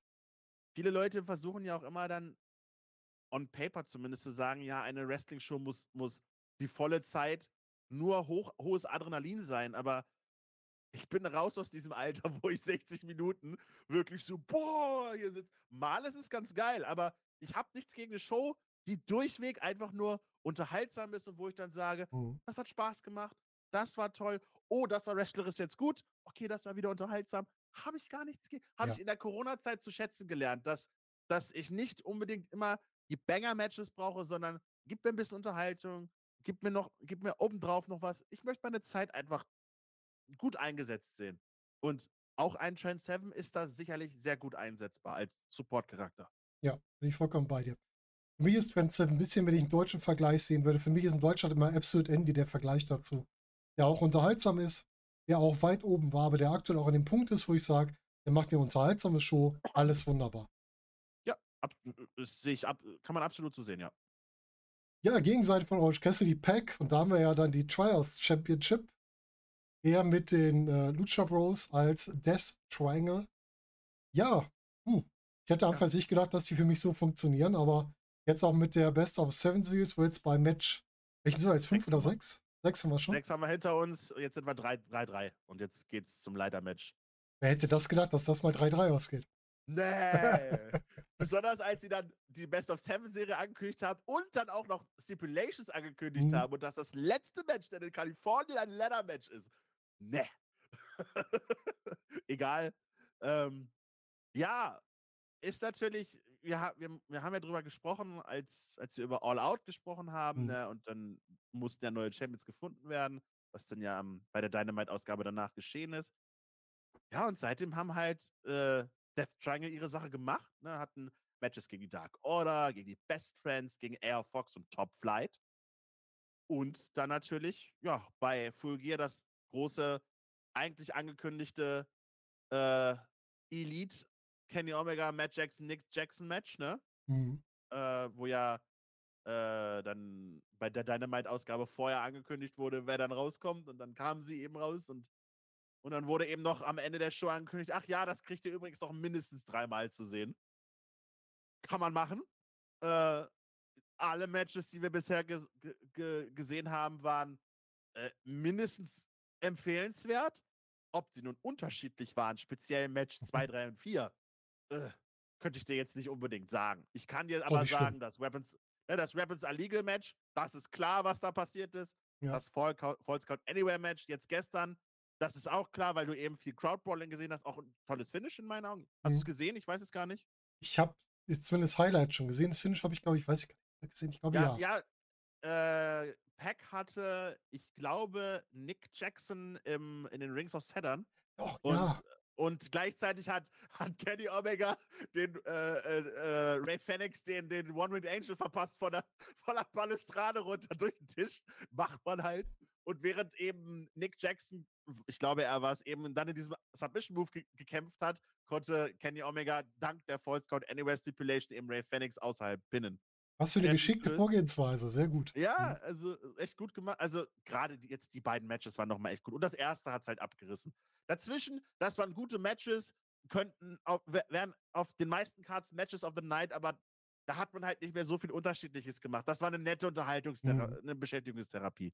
Jetzt aber dann im Januar Escalera de la Muerte, das Ladder Match, das wird nochmal wild werden. äh, Das glaube ich. aber ey, was kannst du Besseres sagen als alles klar? Hier hast du sechs der Beste und Beste der Welt, ihr kämpft jetzt noch mindestens viermal gegeneinander. Da hat man doch schon die nächsten Wochen immer 20 Minuten Block schon mal wieder beiseite. Deswegen, ähm, Pack sicherlich auch einer der wichtigen Leute hier, ja auch als einer, der als erstes hier geturnt ist, Ray Phoenix dann ein bisschen zur dunklen Seite gezogen hat mit dem Schraubenzieher. Ähm, Hammer. oder Ha- Hammer, sorry. Hm. Schraubenzieher war wieder was anderes. Ähm, ja, essentieller Dreh- und Angelpunkt, ne? Und ich, ich gehe mal, gehe mal davon aus, dass die Elite auch die Tag Team Titel gewinnen werden, weil die auch ganz klar als Faces positioniert sind und da natürlich die, die, den Hometown äh, auch noch haben. Ich gehe mal davon aus, dass das Death Triangle danach auch nicht mehr existieren wird Mhm. Und eventuell wird Pack dann gegen die beiden turnen oder die beiden werden sich zusammenschließen und Pack rauswerfen. Der war jetzt auch so lange einer der großen Protagonisten bei AEW seit, seit Anfang des Jahres, auch seit Double or Nothing mit dem äh, World Title Three-Way-Match gegen Ca- äh, mit Omega, Cassidy und Per. Das war letztes Jahr. Was gucke ich denn hier? Ich gucke wie zu es wird runtergestrollt. Ähm, aber seitdem er im Juni wieder da war, war er ja fast konstant da, bis auf die Ja, Zeit, wo er als total. All-Atlantic Champion seinen Titel verteidigt hat. Ähm, und eben als erster Champion. War er der erste Champion? Ja, ne? Bei Ja. Forbidden Door wurde er Genau, ausgekämpft, der da hat war den der Champion. gewonnen. Hm? Ne, war er ein essentieller Charakter hier und ist deswegen auch nicht wegzudenken aus dem Alltag von AW und ne, gerade jetzt in den letzten Wochen. Deswegen Und auch der, für ihn Daumen nach oben. der ist da wahrscheinlich auch total glücklich, was er da jetzt alles gekriegt hat. Auch da, WWE-Karriere, uh, schwierig. Tag Team mit, was war's? Mit äh, Corey Graves bei NXT noch, ne? Erst mit, wer war denn der Wow. erste Tag Team Partner? Da war noch ein anderer vorne Frau. Er hat auf jeden Fall zweimal Äh. Tag Team bei NXT gehabt. Oliver Gray. Stimmt, Oliver Gray. Dann war er mit Cape bei, im Main Roster. Ganz schlimm. Dann wurde er So bei irgendwann, Champion zweimal, genau. genau, da wurde irgendwann der, der Brutalizer dann, also nicht, nicht der, da hieß, hieß er da auch schon Bastard, wir haben sie ihn da genannt. Weiß ich gar nicht mehr. Äh, Auf jeden Fall der Heel Pack. Das ja, war genau, mit Bart und ja, ja, ja. ja. Das war nochmal eine gute Phase, aber das war sehr gering, die Phase, ne? Und dann bei AW hat er halt dann seinen Weg gefunden, in der Rolle geblieben. Den hat er natürlich auch in den Indies perfektioniert. Ich erinnere mich an ein Match mit Cara Noir, ich glaube bei Rev Pro war es, was richtig stark war mit Bastard Pack und Cara Noir. War das nicht bei, bei, bei, bei Riptide? Ich bin mir gerade Kann nicht auch sein, ja. 100% sicher, Auch sein. wo es genau war. Mhm. Äh, ich hab guck mir auch getan, In Caranoir war es, ne? Ja, genau. Da Genau. das, das war bei, ja, war bei Riptide. Riptide, ja, ah, habe ich vertan. Auch richtig starkes Match und der Charakter, der funktioniert für ihn einfach. Und der hat bei AEW so eine super Position gehabt jetzt die ganze Zeit. Also auch verdient, muss man sagen. Ohne Frage. Ohne Und- Frage. Über die Lucha Bros brauchen wir nicht reden. Die sind und bleiben eins der besten Teams. Wenn du ein gutes Team brauchst und die kriegen kannst, dann hast du schon gewonnen. So sieht's aus. Also sowohl Singles als auch in einem im Tag Team Match. Wenn ich mich dann erinnere an das Karat, wo die beiden da waren, das ist, wenn du die alleine in den Ring stellst, es macht einfach Spaß. Und die bringen auch gute Sachen. Auf jeden Fall. So, dann haben wir das er- erste schon, nach einer knappen Stunde haben wir alles durchgesprochen. Zum Glück, ja, wir konnten zum Glück alle Sachen so ein bisschen an, an, anreißen. Genau, ne? ja, wir haben die Titel soweit schon angesprochen. Ich gucke jetzt mal kurz über nichts drüber. Wir hatten dann den, den Title Tuesday, war da irgendwas Wichtiges noch drin? Der John Moxley hat seinen Titel gegen Adam Page verteidigt. Alle anderen Champions haben wir schon besprochen Genau. hier. War das die Ähm, Verletzung von Page, wo der seine Gehirnerschütterung hat? Ganz genau. Äh, niemand, niemand, Alle fragen sich, warum Adam Page plötzlich gegen John Moxley fädet. Keiner hat eine Ahnung, warum. Da ist das. Da ist der Grund. Ja. John Moxley hat Adam Page äh, eine Gehirnerschütterung hinzugefügt und deswegen konnte er nicht mehr kämpfen. Äh, das ist der Grund übrigens, warum die beiden jetzt gegeneinander fäden und das wird sehr lustig werden. Eine kleine Erklärung, die uns wieder einen Zusammenhang bringt. Fertig. Richtig. Es muss nicht immer viel sein, haben wir es wieder. Ja. Aber ansonsten hatten wir da nichts Großes mehr. Ne? Was war denn die nächste Show, die wir dann hatten? Full Gear, der letzte Pay-Per-View. Ah, Fulgia. Fulgia war dann doch schon ein bisschen näher. Was wir da gesehen haben. Wo habe ich denn die natürlich Cards? Viele Dinge, die wir schon angesprochen haben, die wir aber nicht mehr ansprechen brauchen. Ne? Äh, Ja. ne, die ganzen Trio Trios-Titel, TNT-Titel, Women's-Titel, World Tag Team-Titel. Ähm, eine Sache, die vielleicht interessant war aus der Pre-Show, das war Eddie Kingston gegen Jun Akiyama. Denn äh, der kam plötzlich auch nach Amerika, dank Konosuke Takeshita, wieder, der wieder zurück ist. Äh, und dann kriegt eben Eddie Kingston das Match, was er offen seit Jahren haben möchte. Und er kriegt es halt und er besiegt Jun Akiyama auch noch, was nun nicht gerade ohne ist, weil der Mann Mhm. war vor kurzem in Japan bei DDT noch Champion, ist nun mal eine lebende Legende, einer dieser letzten großen 90er All-Japan-Größen, die noch irgendwie im Ring stehen. Ähm, und Eddie Kingston gewinnt das Ding und hält danach eine großartige Promo und das war nur der Main Event der Pre-Show. Ja, aber Eddie Kingston ist so ein bisschen King of Pre-Show im Moment. Ne? Der hat also die tollen Matches in der Pre-Show im Moment immer. Ja, ähm, Eddie Kingston ist auch immer so eine Frage, warum macht man nicht mehr mit dem? Hat das Gründe? Äh, will er nicht? Was, was ist, ne, weil ich glaube, Eddie Kingston könntest du ohne Probleme zum World Champion machen und die Leute würden es fressen. Ob es nun die richtige Entscheidung wäre, sei mal dahingestellt, Sag aber mal, Ring of äh, Honor World Champion gegen Claudio könnte ich mir allein storymäßig von Blood and Guts sehr gut vorstellen. ohne Frage. Oder auch andere Titel. Also, Probleme gibt es, glaube ich, nicht. Ich, ich meine, ist Eddie Kingston der vermarktbarste außerhalb der AEW-Blase? Eher nicht. Für die, die drin sind, ist Eddie Kingston nun mal einer der wichtigsten Bezugspersonen. Einfach weil er auch ein, eine Person ist, die sich sehr, sehr verständlich für jedermann ausdrückt, sodass jeder einfach fühlt, was dieser Mann fühlt. Er hat sehr, sehr nachvollziehbare Beweggründe für das, was er tut. Er verhält sich sehr natürlich.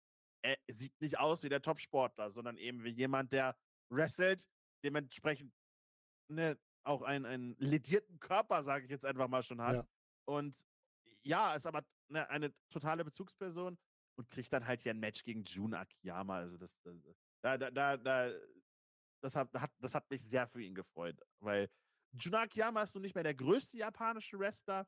Der hat jetzt auch eher den, den, ähm, ich möchte nicht sagen den Comedy-Title von ähm, DDT, aber Mhm. äh, du bist ein bisschen in New Japan dr- drin, oder so vom Hörensagen Ja, ja, zumindest, ne? Genau.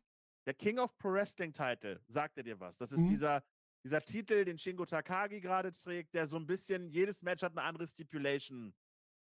Wird von den Fans ausgesucht, was auch immer. Ja. Eine der Originalideen hier kommt von dem Extreme Title von DDT, Ah, weil okay. jeder Titel, jede, jede Titelverteidigung hat eine andere Stipulation, meist bestimmt von dem, der ihn trägt. Heißt also, wenn jemand kommt, der eher MMA-lastig ist, dann ist das oft ein Submission-Match oder ein MMA-Rules-Match. Wenn es ein Hardcore-Wrestler ist, dann ist es ein Deathmatch, nicht unbedingt ein Deathmatch, aber dann ist es ne, ein Tables-Match oder ein Ladder-Match oder was auch immer. Und Junakiyama trägt jetzt diesen Titel und äh, der hatte heute ein Match. Die Stipulation war, er ist gegen einen Comedy-Wrestler angetreten und erstmal, damit seine Matchart genommen werden konnte, musste er unter 110 Kilo kommen. Hat er nicht geschafft, aber seine Actionfigur hat es geschafft. Deswegen haben die sich kurz mit, mit, mit Actionfiguren im Ring geprügelt. Das, die saßen dann da im Ring und haben. Äh, ist eine ganz andere Geschichte, aber er selbst, er selbst hätte halt mehr so MMA-Rules, ne, Mhm. mit, mit Aufgaben und sowas alles. Aber den trägt dieser stoische Mann im Comedy-Kaliber, das ist jetzt gerade die Rolle von Jun Akiyama. Heißt also, ihn zu besiegen ist vollkommen legitim, bedeutet aber für viele Leute aber noch eine ganze Menge, wenn sie gegen Jun Akiyama antreten. Und das Mhm. AW, das hier, das ist ja schon ein Wunsch, der Eddie Kingston erfüllt worden ist. Ne? Und das ist eben was Das ganz, schön. ganz Großes. Und ich glaube, ich glaube, das weiß Eddie Kingston auch. Ja, ich glaube, die wissen auch bei, bei AW, was sie an ihm haben. Das kann man, glaube ich, auch Mhm. nicht gegen sagen. Gut, der ist manchmal vielleicht ein Heißsprung. Eddie Kingston ist so einer, wenn du ihn vor dir siehst, könntest du auch denken, der arbeitet morgens im Stahlwerk und abends macht er eine Wrestling-Show. Das ist so der Typ. Ganz genau. Und damit können sich vielleicht auch, ich glaube, damit können sich sogar noch Leute identifizieren, sehr stark mit ihm, aber ich glaube, er würde besser von meinem Kopf her zu Ring of Honor passen als zu AEW. Weiß auch nicht warum. Okay. Irgendwie ordne ich das eher dazu, ich weiß auch nicht warum. Ähm, Ist ja auch nichts Schlimmes an sich. Ja, lass uns mal sonst drauf gucken. Jack Perry, Luchasaurus haben wir drüber gesprochen. Trios haben wir drüber gesprochen. Ja, Jade Cargill macht weiter Jade Cargill Sachen. Ja, bei dem Match war ich ein bisschen nicht enttäuscht, weil es ist gegen Nyla Rose und Nyla Rose ist auch eine sehr, sehr eine, eine, eine Person, die ich manchmal unter Wert verkauft sehe, Mhm. ähm, die auch eine gewisse Art von Charisma hat, was sich nicht re replizieren lässt von anderen. Das Problem ist, dass sie einen Tanzpartner braucht. Und Jade Cargill braucht das noch viel mehr. U- Und an diesem Match hat man ein bisschen gesehen, wie wenig sich die Dame in den letzten Monaten speziell weiterentwickelt hat. Am Anfang war das noch ein bisschen mehr. Mhm. Und jetzt hat es sehr, sehr hart stagniert. Und Jet Cargill trotzdem für mich eine der Wrestlerinnen des Jahres, weil sie eine der Konstanten ist Das stimmt. von AW. Aber so langsam bin ich dann auch der Meinung, man kann dann auch das Projekt erstmal, also das Projekt Jade Cargill als TBS-Championess beenden in meinen Augen und das Ganze mal anderweitig ausführen. Diese Chris Statlander-Geschichte, dass sie sich davor verletzt hat, bevor sie den Titel höchstwahrscheinlich gewonnen hätte, hat, glaube ich, das Projekt auch nochmal unfreiwillig verlängert.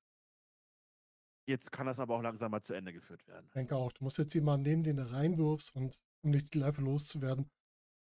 Und wen du da jetzt nimmst, ist natürlich nicht so einfach, wie gesagt, mit, mit Chris Statlanders großen Ausfall. Ich könnte mir vorstellen, dass man eine, eine Willow Nightingale da reinwirft, die ja gerade sehr stark auch bei den Fans ankommt und die da wirklich gut Soho. funktionieren könnte. Sowieso. Jetzt ist wieder da. Ach, die tut mir auch immer so leid, ne? Egal wo sie ist, die ist immer, die macht immer gute Matches, aber sie kommt irgendwie nicht wirklich hoch, ne? Ja, das Problem ist, sie war ja verletzt. Tay- äh, d- d- äh, Tay Mello hat ja ihr, ihre Nase gebrochen quasi. Mhm. und Deswegen konnte sie jetzt ewig nicht antreten. Was natürlich dann noch zusätzlicher Sch- Rückschritt ist. Aber ich glaube, man hat sich wesentlich mehr erwartet, als sie eben debütiert ist äh, bei der Battle Royale, irgendein Casino-Dings-Match. Ja, genau, Irgendwann. ja, Irgendwann. genau. Ja. Nee, ich glaube, es wirklich die Battle Royale, du hast recht. ja, ja, am Ende ist sie rausgekommen und Mhm. alle haben sich gefreut. Und das war halt ihr Höhepunkt bisher. Ja, das ist halt ein bisschen schade, weil ich, Ubisoft ist ein, wo ich denke, die kannst du auch unheimlich hochbringen, weil die auch, die bringt halt auch wieder alles mit. Die hat zwar nicht diesen typischen Wrestler-Körperbau, die relativ schmal ist, aber die hat, die hat ein gutes Charisma, die kann gut wresteln, die kann gut mit Leuten interagieren. Und was ich bei ihr das Gefühl habe, sie ist auch eine, wo sich der Gegner keine Sorgen machen muss, danach verletzt rauszugehen. Ja. Das heißt, sie ist sauber und sie ist vorsichtig auch damit. Nicht übervorsichtig, aber so, dass keinem was passiert. Das ist richtig. Und das ist auch viel wert. Ja.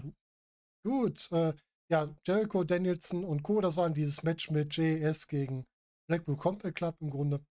Dann hätten wir die Rückkehr von Soraya. Das hatten wir angesprochen, dass sie zurückgekommen ist. Ähm, hat für mich noch nicht ganz funktioniert. Hat für mich Jimmy Hater fast ein bisschen gefährdet, dass sie die wieder an Britt Bakers Seite geschoben haben. Hat sich jetzt Gott sei Dank schnell wieder aufgelöst. Ja, wir- zum Zeitpunkt der Verpflichtung wussten wir noch nicht, ob sie wieder wresteln kann. Das hat sie ja dann ein paar Wochen Mhm. später angekündigt. Das Match war jetzt nicht gut. Nee. das ist, glaube ich, das schlechteste der Show, würde ich sogar sagen. Es Ähm, war okay für ein Rückkehrmatch für jemanden, der seit wie viel war sie, fünf Jahre nicht im Ring oder wie lange?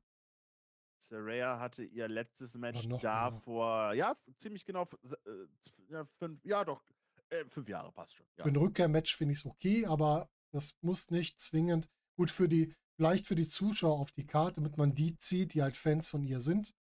Aber das hätten wir auch woanders machen können. Aber jetzt hat sie ja wieder einen großen Spot, ne? Kurz nach dem Jahreswechsel ein Mystery Tag Team Match mit einer Dame, die noch nicht näher benannt ist, gegen Britt Baker und Jamie Hater. Ähm, ja, wir werden zum Jahreswechsel sehen, wer es ist. Es ist derzeit schwer, al- also alle wünschen sich natürlich äh, äh, äh, die Dame, die früher bei der WWE als Sascha Banks bekannt war. Ja. Ähm, aber die hat bis zum Ende des Jahres noch einen WWE-Vertrag und kann deswegen nicht mal beworben werden, selbst wenn AEW es wollen würde. Mhm. Ähm, sobald das Jahr vorbei ist, sollten sie bewerben, wer das ist, selbst wenn es nicht Sascha Banks ist.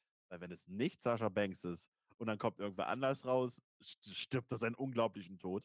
Speziell, weil halt schon bekannt ist, dass Sascha Banks zum Jahreswechsel in Japan sein wird, Mhm. weil sie höchstwahrscheinlich, also zu 99 Prozent, ähm, mit Stardom slash New Japan was am Hut hat.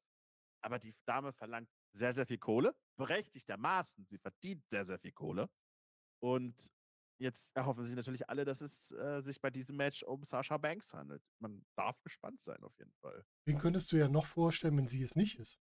Niemanden. Mhm. Es kann, darf nur, äh, es sei denn, sie kriegen Charlotte Flair. Hm. äh, aber das halte ich für recht unwahrscheinlich.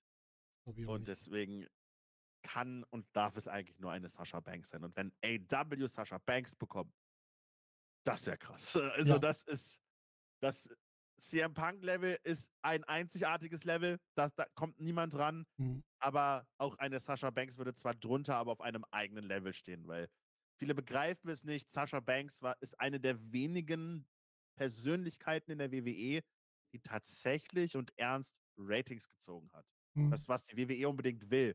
Das macht nicht mal ein Roman Reigns. Ein Roman Reigns verstärkt zwar das Programm, aber so punktuell, wie die Leute für Sasha Banks eingeschaltet haben, haben das wenige Personen. Ein John Cena kann das von sich behaupten. Ja. Aber wenn die tatsächlich bei AEW auftritt, wow.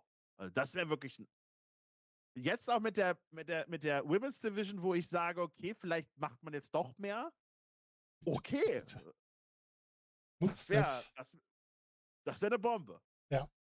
Besonders die beiden haben ja die Verbindung über die Women's Revolution, ne, von damals bei, bei WWE und da kann man ja das Genau. gut verbinden. Bin gespannt. Ich bin gespannt, was da rauskommt. Sonst wird es halt eine extreme Enttäuschung. Wir werden es sehen. Wir Man muss tun. aber auch sagen, diese, wenn das Enttäuschung wäre, nächste Woche hätte man schon wieder vergessen. Also, Ja, natürlich. Natürlich. Muss man auch sagen, aber Stand jetzt, wo noch nichts angekündigt wurde, würde es mich überraschen, wenn es nicht Sascha Banks ist.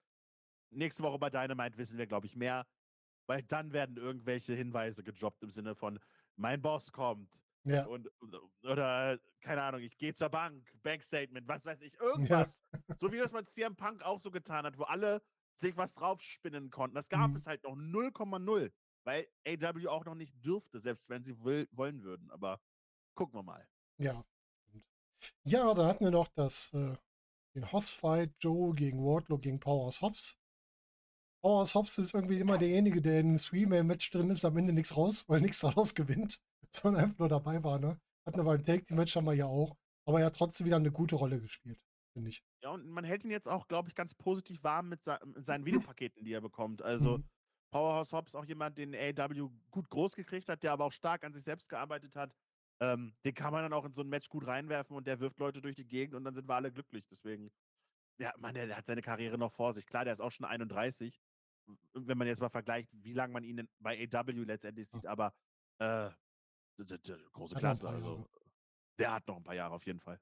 Ja, wer nicht so gut die Leute gegen wirft, hatten wir im nächsten Match als Supporting Act, nämlich Satnam Singh, der Darby Allen einmal gut auffängt und dann Singh und Darby Allen beide einmal schlecht wegwirft. Also das war eine ungesunde Mischung von, von Aktionen. Durchaus, ja, der lernt halt.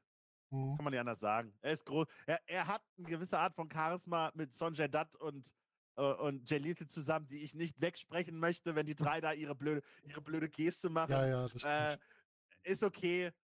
Jeff Jarrett ist halt Jeff Jarrett. Äh, ja. ja, kann man gut finden. Äh, ich, ich mag Jeff Jarrett, aber ich muss ihn jetzt echt nicht im Jahr 2022 bei AW haben. Nee, nee, das stimmt. Ist Sanjay Dutt eigentlich komplett nicht mehr wrestlefähig oder möchte er es einfach nicht mehr? Weißt du da irgendwas? Ich habe da jetzt nichts gelesen, ob er vielleicht irgendwie so eine Verletzung hat, dass er nicht mehr kann. Na, Er hatte ja ein Match am Juli im Six-Man-Tag-Team-Match. Ob er da nun wirklich gewrestelt hat, lassen wir jetzt einfach mal so stehen, Ja, weil er ja seinen. Anzug und sowas alles anhatte. Äh, ich glaube nicht, dass er, also er ist nicht offiziell retired, Ah, sag okay. ich mal so. Ich habe nämlich immer gedacht, boah, wenn ich mich zurückerinnere, der hat auch so das eine oder andere nette Match auf die, auf die, äh, aufs Parkett gelegt. Einer der wichtigen Eckpfeiler der X-Division damals bei TNA, dass der erst im, wann hat er seinen X-Division-Titel gewonnen? Das war ja, Boah, jetzt spät, oder? das, das, äh, das war 2017. Das muss ich mir überlegen. 2017. Der Mann ist bei TNA 2005, 4, 4 schon gewesen. ist ein bisschen Zeit mit vergangen, ja. ja, Ja, lag an dieser ganzen Gimmick-Scheiße mit Black Machismo und der Ja. Guru und so. ja, Ja, ja. Oh ja, Ja, oh ja, oh ja. Ja, Ich erinnere mich an böse Sachen, ja. danke Vince Russo, ja. Ja. Ja, Vince Russo habe ich ja gerade, ich habe ja das Gefühl, dass der bei NWA gerade im Hintergrund irgendwie mitschreibt. Bei dem, was da gerade rauskommt, aber da ist ja keine. Hab's bis gerade erfolgreich versenkt und dann muss ich wieder an Tyrus denken, ja. Oh Mann, ey, das ist ja wirklich, also, boah, nee, reden wir Ja. nicht drüber. Nein, nein. Einfach nein. Das ist, nein. Wir reden über das ähm, große Match am Ende der Show, World Title Match, MJF gegen John Moxley und das war nicht nur ein gutes Match, für mich war es nicht das beste Match des Abends, es war ein gutes Match, aber es war eine der, der starken Stories, die wenig Zeit hatte und die sehr stark getragen wurde von jemandem, der jetzt nicht mehr bei AW ist, nämlich von William Regal. Ja, es gab viele Theorien, was passieren könnten. Und äh, dann ist eine von diesen angetreten, nämlich dass William Regal gegen seine Leute geturnt ist und MJF dadurch den Titel gewinnen konnte. Ähm, es war der richtige Zeitpunkt, glaube ich, äh, auch um John Moxley einfach mal wieder ein bisschen was von der Verantwortung wegzunehmen, die er Mhm. in den letzten Monaten getragen hat. Und jetzt ist MJF World Champion. Und das macht er gut. Ich meine, er ist noch nicht lang World Champion. Man kann jetzt noch, ne- noch keine Revue passieren lassen. Es ist jetzt ein guter Monat. Aber bisher, das mit Ricky Starks, das war schon mal ein nices Programm. Auch eine starke Titelverteidigung, war ein schönes Match, ne? Das auch noch. Ich musste erstmal stutzen, als er gesagt hat, dass er dieses Jahr siebenmal gewrestelt hat. Äh, wo- Wow, alles klar. So. War war ja, auch, war ja auch vier Monate lang nicht da, das nachdem äh, Wardlow ihn besiegt hat. Aber er hätte auch nicht viel öfter gewrestelt. Äh, aber das ist was Besonderes. Dadurch machst du MJF sehr, sehr speziell, ne? Ja, richtig. Und äh, du musst ja auch nicht immer so Death Triangle Elite-mäßig jede Woche das inflationär haben. Die Mischung macht's. Und MJF jetzt als Champion, sich dann Rat zu machen, ist natürlich dann auch nochmal was ganz Besonderes. Mhm. Ähm, Gott, ich befürchte, dass er den Titel irgendwie sechs Jahre trägt oder so. Ich glaube, der äh, hält ihn mindestens bis 24, bis zu der Vertragsverhandlung. natürlich hält er den. Und dann ist die letzte Titelverteidigung im Dezember irgendwie äh, nicht mal bei, bei Full Gear, sondern dann bei New Year Smash quasi am letzten Abend. Und die ganze Hoffnung liegt, keine Ahnung, auf. Du kannst so viele Leute nehmen. Du kannst Ricky Starks nehmen. Du kannst Sean Dean nehmen, gegen den er Mhm. gekämpft hat. Ja. Du kannst John Moxley nehmen. Du kannst Claudio nehmen. Du kannst alle nehmen, die er über die Jahre. Du kannst Wardlow nehmen. Ne, Du, du, du kannst CM Punk nehmen. Du hast alles offen. ne, Du hast wirklich, also er muss den Titel bis dahin tragen. Äh, äh, Die andere Option wäre gewesen, er gewinnt den Titel quasi erst dann quasi, bevor er die Liga verlässt. Aber das wurde so hart angeteased, das muss passieren. Mhm. Deswegen, äh, ich hoffe, ihr mögt MJF, weil ihr werdet den noch lange, lange Zeit im TV sehen. Das stimmt. Da werden wir jetzt noch viel Spaß dran haben mit ihm. Und ich habe Ja. ja immer noch einen im Kopf, wenn ich MJF sehe und über den haben wir ganz am Anfang gesprochen. Ich habe immer noch Jack Perry im Kopf. Auch der. Auch der würde ab. Auch Darby. Ne? Alle, alle, die, Ja. alle, die da diese Four Pillars waren. Ne? Adam Page, keine Ahnung, Kenny Omega. Du kannst, du kannst jeden nehmen. MJF hat. Jeder hasst ihn, ja. Ja, Und womit ne, mit Recht. es ist. Der Charakter es ist so eine schön einfach- hassenswert, das ist so schön. Ich glaube, sobald wir Full Gear hinter uns haben, ist, die, ist das so ein so einfaches Programm für Tony Khan. Das Ja. ist so easy. Bis dahin wird es vielleicht interessanter, aber, aber, ab, aber, aber ab dann ist, ist, ist das ein Selbstläufer. Ja, das ist schon, ist schon echt gut, was da alles Chris Jericho, kommt. Chris Jericho möchte ich auch in den Raum werfen. Ne? Äh, Es, gibt, es gibt genug. Gibt Warte, genug warte mal Cody. ab. Ja, genau, 24 kommt Cody wieder. Cody. Und dann war so er, Viele. ja, er war ja dann nicht bei AEW unter Vertrag. Das heißt, er hat ja dann wieder eine Chance, wieder um den Titel anzutreten, weil er dann einen Ja. neuen Vertrag schließt. Ja, also. Boah, da, da Ah, geht das viel. schon Da geht schön. eine Menge. Das ist schon schön, was da alles auf uns zukommt. Ja, das war so der, der letzte große Pay-Per-View. Und dann kommen die ganzen Specials wieder. Ob es jetzt Black Friday, Thanksgiving Eve, Winter is Coming hatten wir jetzt noch. Ähm, hatten wir da noch irgendwas, was wir erwähnen müssten? Ich gucke mal kurz durch, ob noch irgendwas ganz Nee, Wichtiges dabei war. weil weitere Titelmatches, Tomohiro Ishii ist angetreten, ne? selbst die Rampage-Ausgabe da war nicht wichtig. Winter's Coming war halt die MGF-Titelverteidigung, Mhm. die du angesprochen hast. Ähm, ist ansonsten auch relativ egal. Dann hatten wir letzte Woche den Holiday Bash, wo es eben Jamie Hater gegen Hikaru Shida gab, was ein richtig, richtig klasse Match war. Ähm, und der Opener dann halt mit dem Weapons-Match zwischen Death Triangle und, und ähm, äh, der Elite. Das war Mhm. auch nochmal gut. Und jetzt hattest du halt gestern noch die Holiday Smash Edition, New Year's Smash Edition. Äh, auch, auch eine Bombenausgabe mit Danielson gegen Ethan Page, mit Top Flight, die in letzter Zeit wieder Fahrt aufgenommen haben, Mhm. auch dank Air Fox gegen den Blackpool Combat Club und das Falls Anywhere Match zwischen Elite und Death Triangle. Ähm, ganz nice, aber die heißt, ne, AW haut ja auch besonders zum Ende des Jahres inflationär diese Events raus, weil es viele Feiertage einfach auch gibt und Ja. die das Ganze dann so benennen. Ne? Ähm, aber dann gibt es da ein, zwei Titelmatches und gut ist. Die, die würde es aber auch bei Dynamite so geben, wenn es jetzt nicht unbedingt die Thanksgiving Eve Edition wäre. Mhm, genau. Die einzige Show, die man vielleicht noch einmal anreißen könnte, ist Final Battle. Denn Auf jeden Fall. Ring of Honor hat ne, Dezember natürlich noch ihre dritte Veranstaltung in diesem Jahr. Und war eine gute Veranstaltung. Klar, viel stattgefunden, vieles, was man auch nicht groß erwähnen muss, glaube ich. Bis natürlich den Titelwechsel, dass Claudio Castagnoli jetzt wieder Champion ist. Mhm. Das ist gut. War, war, ist gut, war Ja. gut. ne, Wir haben ja schon über Chris Jericho und das gesprochen. Aber äh, viel wichtiger ist, glaube ich, dass es dort das dritte Briscoes gegen FTA-Match gab. Wow. Äh, Ja, das Dog Color Match. Äh, wir haben gestern schon, schon mal ges- drüber geschrieben, aber heute auch, wo ich gesagt habe, ich brauche kein Blut im Match, das ist so mein Ding, weil ich weiß auch, dass die beiden Teams heute anders verkaufen können. Ich kann aber verstehen, wenn man hier sagt, es gehörte dazu. Und ja, Briscoes, FTA, die kannst du auch noch zehnmal gegeneinander stellen. Die machen halt immer was Tolles draus. Und FTA ist halt gerade auf der Titelverlierphase, ne? Wir haben gerade auch den. Triple A-Titel verloren, wie ich vorhin Ja. noch gelesen habe. Ganz genau. Und am 4. Januar kann man davon ausgehen, dass sie auch ihr, ihr letztes Titelset verlieren, weil äh, sie dort gegen äh, Hiroki Goto und Yoshihashi antreten im Tokyo Dome. Und äh, das, das werden sie wahrscheinlich auch verlieren. Und dann ist die Frage, was passiert mit der FTA? Oh ja. Äh, die meisten Leute sehen FTA ja schon bei WWE wieder. Besonders wegen Dax Harwood und äh, dem, was er so zu CM Punk sagt und zu Cody und natürlich, dass sie die Titel verlieren. Ich persönlich sehe die Gefahr allerdings so gar nicht. ich Also, auch aktuell noch nicht, ne? also wenn sie tatsächlich zur WWE gehen würden, würden sie es, glaube ich, subtiler machen. Weil ja jeder aufgrund dieser Aussagen glaubt, dass sie zur WWE gehen. Aber das sind, gerade Dex Harwood sind doch die übelsten Wrestler in dieser Beziehung, dass sie einfach alle Leute anlügen. Ich persönlich glaube eher, dass mit allen Leuten gesagt wurde, es gibt ihnen die Gürtel, das ist unsere Story, ihr kriegt FTA zur Verfügung. Bis zu diesem Zeitpunkt ist komisch, dass das alles sich so zum Ende des Jahres Genau, gut mhm. auflöst, auch organisch, damit wir dann FTA in unsere Tag Team Division wieder reinmischen können. Ich sehe bei Revolution wahrscheinlich oder vielleicht beim anderen Pay-Per-View sehe ich FTA als AW World Tag Team Champions. Also meiner Meinung nach. Du kannst mit denen auch so schön diesen frustigen Heel-Turn jetzt bringen, wenn die alle Titel verlieren. Und dann kannst du das direkt gegen Acclaim bringen. Das ist überhaupt kein Problem. Absolut. Also ich, ich bin, äh, ich sehe die, diese, diese Panik gar nicht, die viele Leute jetzt haben. Oder auch der Hass, der jetzt Dex Harwood teilweise hinzugefügt, gut, hat komische Ansichten, die er gerne auch mal rausprallt. Als ich gestern gelesen habe, dass er gesagt hat, dass ja, man Jim Cornette auch mal einfach weghören soll. Äh, nee, der Mann ist halt transphob, Rassist und Ja. haut sowas alles raus.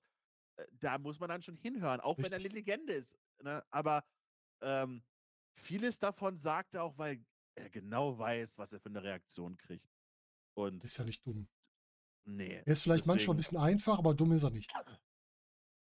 D- Es sei denn, du verwendest es da, es ist dumm, dass er das zu gewissen Leuten irgendwie Ja. sagt. Aber, aber ähm, ja, ich, ich persönlich sehe, auch weil wir wissen, was, was die WWE mit, äh, mit Rev Revival gemacht haben. Und sind wir doch mal ehrlich, was ist das die Decke und was ist das Ende von dem, was Revival bei WWE erreichen könnte? Die Midcard einer WrestleMania-Show nach Logan Paul und vor dem nächsten Cody Singles Match. Ja. Das ist doch das Maximum. Und ich glaube nicht, dass die beiden so naiv sind, denken zu können, dass sie das Tag Team Wrestling der WWE äh, irgendwie tatsächlich aus der Nische rausbrechen können, weil die sind keine Frauen. Das heißt, du hast keine neue Gruppe, die du dadurch ansprechen würdest. Es ist immer noch Wrestling. Niemand interessiert sich so für speziell Tag Team Wrestling, wie es vielleicht bei den Damen der Fall ist oder bei Schwergewicht und Leichtgewichten, Mhm. sondern das ist eine Disziplin, die hat halt nicht notwendig aus einer Nische auszubrechen. Und ist ja nicht so, als wenn es New Day und die Usos nicht jahrelang versucht hätten. Richtig. Revival glaube ich nicht, dass, dass sie das notwendige etwas bringen würden, um das so zu machen. Und ich hoffe, die wissen das. Es wäre naiv, zur WWE zu gehen, weil die sind in Rekordzeit wieder da angelangt, wo sie vorher waren. Und die waren ja nur, die waren ja nun vorher auch Tag Team Champions. So ist es ja nicht. Das, deswegen, ich glaube eher, Sie werden bei AW normal auftreten, mit ihrem gelegentlichen New Japan-Indie-Auftritt, aber das war's. Das könnte sein. Vielleicht machen die auch einfach mal eine, ähm, so eine kleine Indie-Runde nochmal und sind dann bei AW wieder im Einsatz. Könnte ja auch sein, dass sie vielleicht sowas als Story machen. Aber das tun sie ja schon. Ja, Sie stimmt. sind ja schon bei sie Japan schon, und ja. in Mexiko und Australien und hast du nicht Stimmt, gesehen. Also, sie müssten ja essentiell nichts verändern, wenn sie das machen wollen würden. Richtig. Also, Vielleicht macht auch Dex Harwood die ersten Schritte zum Heel-Turn, dass er schon mal so ein paar Sachen äußert, die den Leuten nicht ganz so schmecken. Vielleicht ist es auch ein bisschen eingebaute Story, man weiß es. die, also ich kann mir nicht vorstellen, dass, äh, dass, dass, dass sie nicht auf dieser Meta-Ebene arbeiten würden, wenn sie FTA dann heel turnen würden. Ja. Ähm, aber, aber ich, ich persönlich so, ich sehe CM Punk schon wieder bei der WWE. Ich glaube auch nicht, dass jetzt der, dieser Rückzieher gemacht wird, den jetzt auch viele sehen möchten gern. Und gleichzeitig glaube ich auch nicht, dass, glaube ich nicht, dass, dass wir FTA bald bei WWE sind werden. Man möchte mich Lügen strafen und vielleicht sind sie plötzlich beim Rumble oder was auch immer. Keine Ahnung. Wrestling ist merkwürdig. Aber Das stimmt. wenn ich jetzt was sagen, wenn ich jetzt irgendwo Geld draufsetzen würde, dann würde ich eher das Geld darauf setzen, dass AW und FTA weiter zusammenarbeiten. Ich glaube da auch eher dran. Natürlich, wenn die meinen, die fühlen sich da besser, sollen sie hingehen. Jeder soll da arbeiten, wo er lieber arbeiten möchte. William Regal hat sich auch dafür entschieden, weil sein Sohn da ist, weil er dann auch weiterarbeiten möchte. Ist vollkommen okay. Aber ich sehe es aktuell auch noch nicht, weil ich glaube, finde einfach, FTA ist noch nicht auserzählt bei AEW. Die müssen das, erst. das außerdem. Ja. Das Ja, außerdem. Das auch, aber das Match war halt großartig. Und ja, die Briscoes, die werden dann auch nicht mehr groß woanders hinkommen, weil die eine oder andere Äußerung von denen äh, hat den, glaube ich, auch nicht gerade den Weg geebnet. Ne? Also gerade Jay Briscoe ist, glaube ich, so jemand, der äh, nicht immer hundertprozentig nachdenkt bei dem, was er sagt. Nicht, also die- die Frage ist dann, wann und wie und wo. Äh, äh, die Briscoes sind kompliziert. Ja. Sind sehr einfach, aber sehr kompliziert. Ähm, ich kann verstehen, dass TBS sagt, wir möchten sie nicht haben. Äh, das ist Ja. nun mal ein heißes Eisen, was sehr, sehr schnell plötzlich auch. Ne, dann kommen Screenshots von Tweets und dann kommt dies und das raus. Und ich meine, es ist ein Südstaaten-Tag-Team, die mit der Konföderationsflagge durch die Gegend laufen. Mhm. Also, äh, äh, du kriegst, was du draufstehen hast, ne? Bei denen scheint es wirklich so zu sein, die alte Wrestler-Regel, ne? Nimm deinen eigenen Charakter, dreh den noch ein bisschen mehr auf. Ein bisschen guter Genau so Wrestler, ich glaube, bei denen passt es. Genau das ist es. Vielleicht tut es, tut es, ich meine, deswegen ist der Titel ja auch wahrscheinlich auch gewechselt, weil wenn äh, Ring of Honor nur on Streaming Media ist, dann müssen sie sich nicht mit TBS auseinandersetzen. Dann können die Briscoes eben auch zu sehen sein. Ja, mal so, ne? richtig, das stimmt. Ähm, ich habe noch eine Frage an dich. Oder zu zwei Matches erstmal. Air Fox und Black Christian gegen La Fashion Incontournable. Braucht man das auf der Karte? Äh, ich hätte es ausgetauscht gegen Top Flight, gegen äh, das, das OGK quasi. Ja, ja, auf jeden Fall. Äh, ich verstehe es schon. Wir hatten ja auch Rouge gegen Dragon Lee bei einer der letzten Shows. Hm. Ähm, und Black Christian ist jemand, der bei Ring of Honor aufgetreten ist, Mhm. vorher auch schon. Braucht man das? Nein. Das hättest du auch in der Pre-Show zeigen können. Da macht OGK tatsächlich mehr Sinn. Das, das Match wird halt ganz stark davon runtergezogen, von diesem Finish zum einen, weil das halt total ne, Air Fox, Pintern, Dralistico und alle wundern sich, war das das Finish. Ja. Und dann dieser Beatdown am Ende. Äh, anscheinend, ich meine, das letzte Match war ja schon wild von Rouge. Ich dachte, man geht in diese selbe Ebene einfach, dass der jetzt so ein bisschen so die Loose Cannon im Ring ist und das, die Matches, die er macht, sind halt Brawls und so. Mhm. Aber das ist halt nichts Halbes und nichts Ganzes gewesen. Und dann ist da Preston Vance auch noch, der da einfach dann im Anzug rumturnt und meine, gut, gut für ihn, aber das ich war habe halt. hab zuerst gedacht, da steht Chris Masters, als ich im Augenwinkel nur geguckt habe. Habe mich total verguckt. er ist groß muskulös und sieht aus wie ein random White Guy. Kannst ja nicht anders sagen. Also ist ja, Ja. nun mal leider so. Mit Maske war für ähm, ihn irgendwie besser, finde ich. Ja, da sticht halt mehr hervor, auch mit der 10, die er sich auf die Brust hier Genau. gemalt hat und so. Äh, ja, nee, das musste nicht auf der Karte sein. Ich meine, die, die Card war so schon kompakt, Mhm. aber ich hätte dann OGK gegen Top Flight eher genommen. Das, hat, das hätte allen weiter, eher weitergeholfen. Ja. Zweites Match, Six-Man Take the Match. Embassy gegen Dalton Castle und die Boys. Und nebenbei, so Embassy gibt mir irgendwie nix. Das liegt vielleicht auch dran, weil Brian Cage wieder drin ist, der mir sowieso nichts gibt. Ähm, der ist vielleicht gut in, in dem, was er macht, aber der gibt mir persönlich nichts. Und ich finde Dalton Castle und die Boys finde ich amüsant, aber dieses Match war für mich auch so, das hätte ich auch vorspulen können. Äh, ja. Also ich mag Thor Leona und ich mag, mag Korn auch sehr. Brian Cage muss ich jetzt nicht unbedingt haben. Ähm, also die Gates of Agony als Tag Team, die beiden. Mhm. Die, die finde ich eigentlich ganz geil. Das Problem ist, das Branding der Embassy macht halt null Sinn. Äh, Das ist halt ne- ein Stable aus dem Jahre 2006 und das hat man damals gemacht. Der Prinz Nana aus Afrika und äh, er hat ein Kronjuwel und das Kronjuwel damals hat Frauen als Schuhabtreter benutzt. Ne? Interessanterweise war das äh, Jade Chung, die jetzt die Frau von Josh Alexander ist und man letztens bei Impact gesehen Ah, hat. Es ist okay. ein merkwürdiger Kreis, der sich hier schließt. Ähm, aber das ist halt diese Übernahme von, von Tony Blanchards Enterprise, der bei, der bei der Show am Anfang des nee, Final Battle letztes Jahr war das, glaube ich, oder? Ich Glaub weiß es schon. gar nicht mehr genau. Wo er quasi Ähm, aussortiert wurde. ne? Nee, nee, das war bei, oder was Supercard of Honor? War, Ich weiß Super, war das die erste schon? War Nein, es Da, Supercard? nein, das war, Death, das war Death Before Dishonor in diesem Jahr, wo dann ausgewürfelt wurde, äh, weil Gresham ja dann die Promotion ja, verlassen hat. ja, ja, ja. Ähm, wurde jetzt bei Impact zu Hause ist. Ja, ich habe mich daran erinnert, dass da ja der, der, das FTA Briscoes Match im Main Event war und man am Anfang der Show gesagt hat, dass sie das quasi per Coinflip entschieden haben. Ähm, Mhm. es ist ja Tully Blanchard Enterprise, nur man hat den Manager ausgetauscht und deswegen auch das Branding. Das passt halt bei den dreien nicht so, weil die Embassy hat ein ganz anderes Image normalerweise. Das heißt, das, du hast so totalen Konflikt von Dingen, die man aussagen will, deswegen passt das alles schon nicht zusammen. Das ist ein Big Man, Six-Man, äh, ein Trios-Team. Ähm, was ich, ich meine, dass der Titelwechsel hier Sinn macht, klar, du hast diese drei halt gemeinsam seit, seit Ja. Monaten klar so präsentiert. Deswegen gegen den Titelwechsel habe ich auch nichts. Aber insgesamt gesehen ist es halt zum Wegwerfen. Dorton Castle wirft halt seine Boys durch die Gegend und das ist lustig und das war's.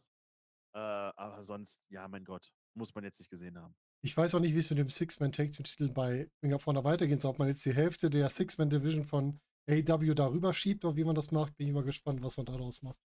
Das kannst du ja theoretisch zu jeder Division sagen. Welche Damen nimmst du mit? Mhm. welche mit Kader nimmst du mit?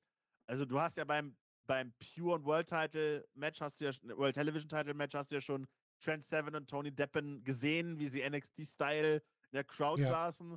Das heißt, die kannst, mit denen kannst du ungefähr rechnen. Tony Deppen macht natürlich Sinn, weil er auch bei Ring of Honor schon vorher war. Mhm. Ähm, und das ist wieder die Frage, wie trennst du es? Ne? Also, die Embassy ist für mich ein Team und Brian, mit Brian Cage dann eben auch, das sind ganz klar für mich die Leute, die brauchst du bei AW nicht. Ja, die das machst du Ring of Honor exklusiv. Trent Seven ähnlich, Tony Deppen kannst du da auch mit reinpacken, ne? Die Briscoes, weil sie müssen, macht dann eben auch Sinn.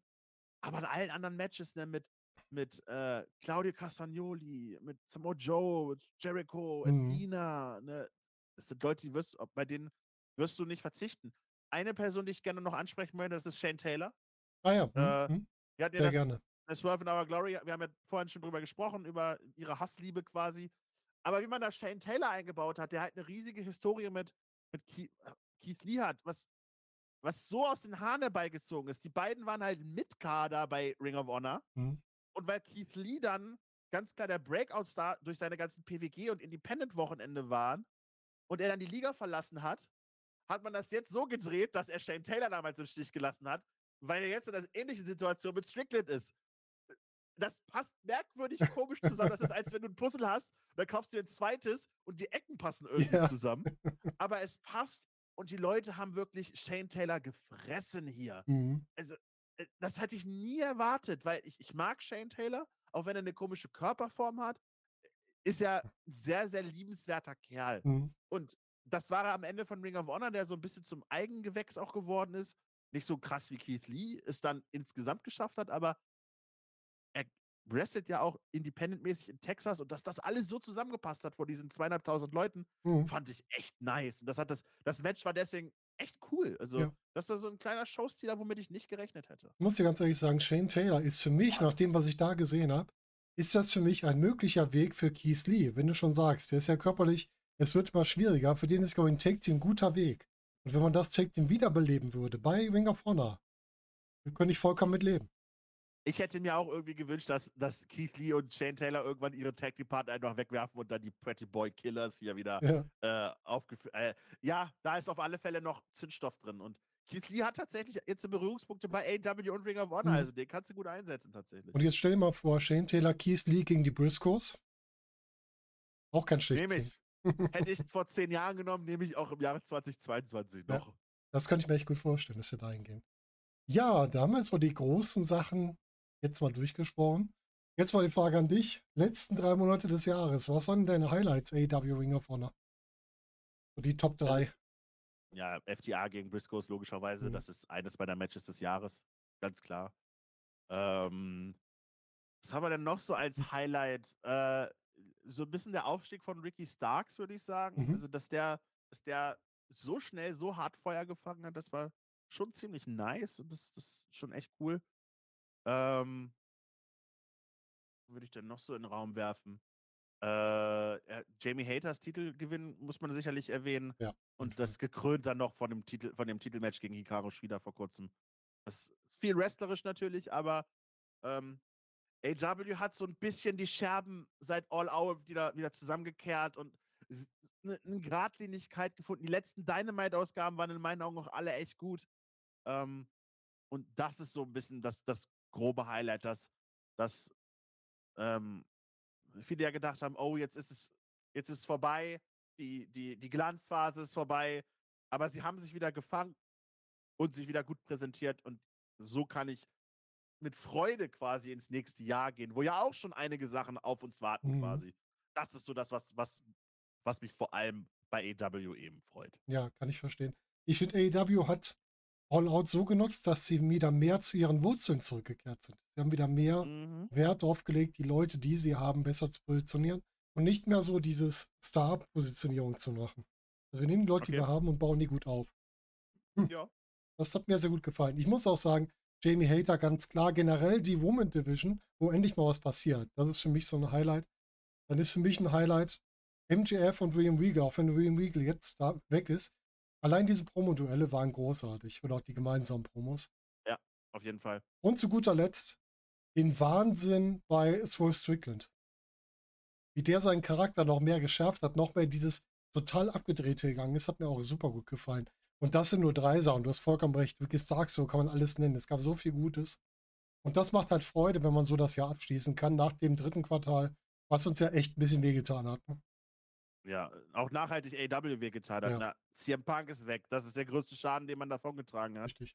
Und, und dazu gab es halt noch Kollateralschaden, Suspendierungen, Ver ich möchte nicht sagen Vertrauensverlust, aber eben, man musste sich auch viel Hohn und Spott gefallen lassen.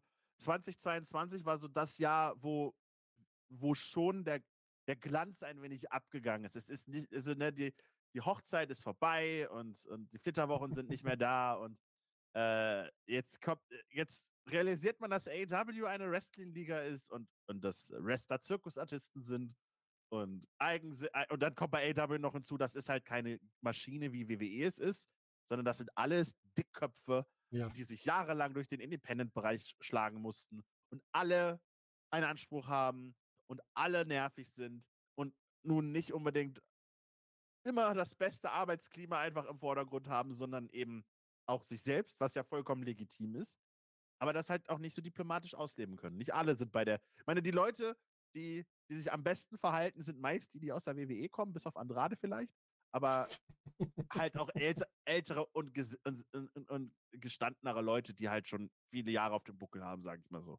Ja, das stimmt. Ähm, aber das ist das Jahr 2022. Ich, wrestlerisch gesehen ist AEW immer noch das Nonplusultra. Wenn man sich nur die Pay-Per-Views anguckt, dann ist es eines der besten Pay-Per-View-Jahre, die jemals präsentiert wurden. Ja. Ähm, die beste TV-Show ist Dynamite wrestlerisch gesehen sowieso. Das, äh, es gibt halt keine Alternativen. Die WWE ist eben, hat andere, einen anderen Fokus. Deswegen kommt man da gar nicht hin. Mhm. Wenn ich wieder gucke, dass ich irgendwie 70 Matches, empfehlenswerte Matches von AW dieses Jahr habe, da funktioniert es. Storyline-mäßig gibt es Probleme, dass man einfach noch nicht so seinen Weg gefunden hat. Es ist halt auch anders als die WWE, womit Ja. viele Leute auch nicht klarkommen. Aber gleichzeitig macht man, ich meine, man könnte ja einen besseren Mittelweg finden. Irgendeine Art und Weise ein, auf, auf dem AW-Weg diese Probleme nicht zu haben. Mhm. Und dann kommt halt alles, was Backstage vorgefallen ist. Das ist das größte Manko. Die Leute, die sich die, die Mau- das Maul zerrissen haben, die sich geprügelt haben sollen, die suspendiert wurden. Oh ja. Das ist halt, das ist halt das größte Problem, was AW den Gift kriegen muss. Diese ganzen Hitzköpfe und selbst, selbst verliebten Persönlichkeiten, wie sie ja teilweise sind, so unter einen Hut zu kriegen, dass das keine schädlichen Nebenwirkungen hat. Und das war eben leider viel zu oft der Fall was das Ansehen ein bisschen gesunken hat, wo sich die Leute drüber nicht aufgeregt haben, aber zumindest drüber geschmunzelt haben. Was halt den Eindruck gemacht hat, dass AW nicht das Nonplusultra ist und die eierlegende Wollmilchsau oder Mhm. das Heilsland. Ne? Weil die Leute haben, AW hat dieses Jahr durch die WWE wieder mehr Konkurrenz bekommen. Es gibt wesentlich mehr Bewegungen hin und her als nur zu AW hin. Cody ist weg. William Regal ist wieder weg. Richtig. Der war kein Jahr da. Jemand wie Dragon Lee, der vor ein paar Monaten noch gesehen wurde bei AW, hat heute, nachdem er ein AW Tag Team besiegt hat, gesagt, dass er jetzt bei der WWE ist. Das ist wild. Auch aber- unglaublich, ne? Was ich da aber auch spannend finde, ist einfach, er hat gerade einen Titel gewonnen. Ich bin jetzt mal gespannt, ob der jetzt wirklich so diese Double Duty fährt, dass der quasi seinen Tag-Titel verteidigt und zur WW geht. Der Titel wird morgen vakantiert werden. Meinst Das du? ist Triple A. Das ist Okay. Triple A. Das ist scheißegal, was da passiert. Die Okay. wussten ganz genau, was, was Dragon Lee da sagen wird und haben gesagt, nimm hin. Hauptsache, Hauptsache, du darfst, meine Triple A muss gesagt haben, natürlich darfst du in unserem Ring sagen, dass du bald nicht mehr bei uns sein wirst. Er Ja. geht jetzt zur NXT, hat er ein, zwei gute Matches, dann geht er zur WWE und keiner interessiert sich mehr für ihn. Sorry, dass ich das so sage, aber Leider der nächste der Reihe, ja. das ist nun mal der Weg eines mexikanischen Wrestlers, der nicht Rey Mysterio heißt. Ja, oder, oder wie hieß denn unser, unser äh, sozial sehr schlecht aufgestellter ähm, Alberto Del Rio? Der Rio, ach ja, ja. Der war doch auch, der war doch mal der Heilsbringer. Und was hat er gebracht? Nur Elend. Und zwar allen, mit denen Ja. er in Kontakt stand.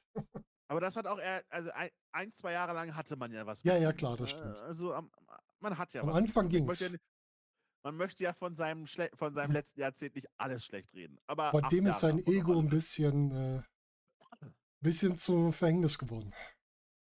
Auf jeden Fall, ohne Frage. Ähm, und da sieht man auch, bei der WWE kann sowas durchaus passieren. Ne? Ich verstehe noch immer nicht, Ja. warum bei der WWE Santos Escobar noch nicht der große Star ist. Ja, Ich, ja, du, ich verstehe bei der WWE auch vieles nicht. W- Aber gut. gerade bei den Leuten, die dieses Jahr alle reingewürfelt wurden, ich meine, wer ist wirklich uneingeschränkt gut verwertet worden? Mir Ja. fällt keiner ein. Nee. Egal, ob es ein Bray Wyatt ist oder auch eine Dakota Kai, überall kann ich sagen, ja, das war ganz nett, aber Karrion Cross. Hast du noch im Kopf, dass Cross, Tegan Nox auch wieder da ist? Hätte ja, ich nicht und Emma. gelesen, hätte ich sie schon wieder vergessen. Ja, Emma ist doch besser, genau. Es ist, es ist, äh, ja. Äh, Traurig. ne, der, das, das Infinity Stone Meme, es lebt und ja, jetzt Aber anscheinend will Thanos hat damit mehr erreicht mit seinem Infinities, Infinity Gauntlet. Durchaus, durchaus. Ähm, ja, aber, aber eben ne, diese Verpflichtung von Dragon Lee ist halt ein Zeichen, okay, die WWE geht jetzt vielleicht wieder verstärkt an Topstars aus anderen Ligen, Mhm. beziehungsweise auf dem freien Markt dran, was sie ja jetzt eher nicht getan haben in den letzten Jahren, weil da haben sie eher aus den eigenen Mitteln noch geschöpft und ihr Roster verkleinert. Ähm, und da, da, da wissen natürlich, da werden natürlich auch AW-Leute hellhörig, weil Ja.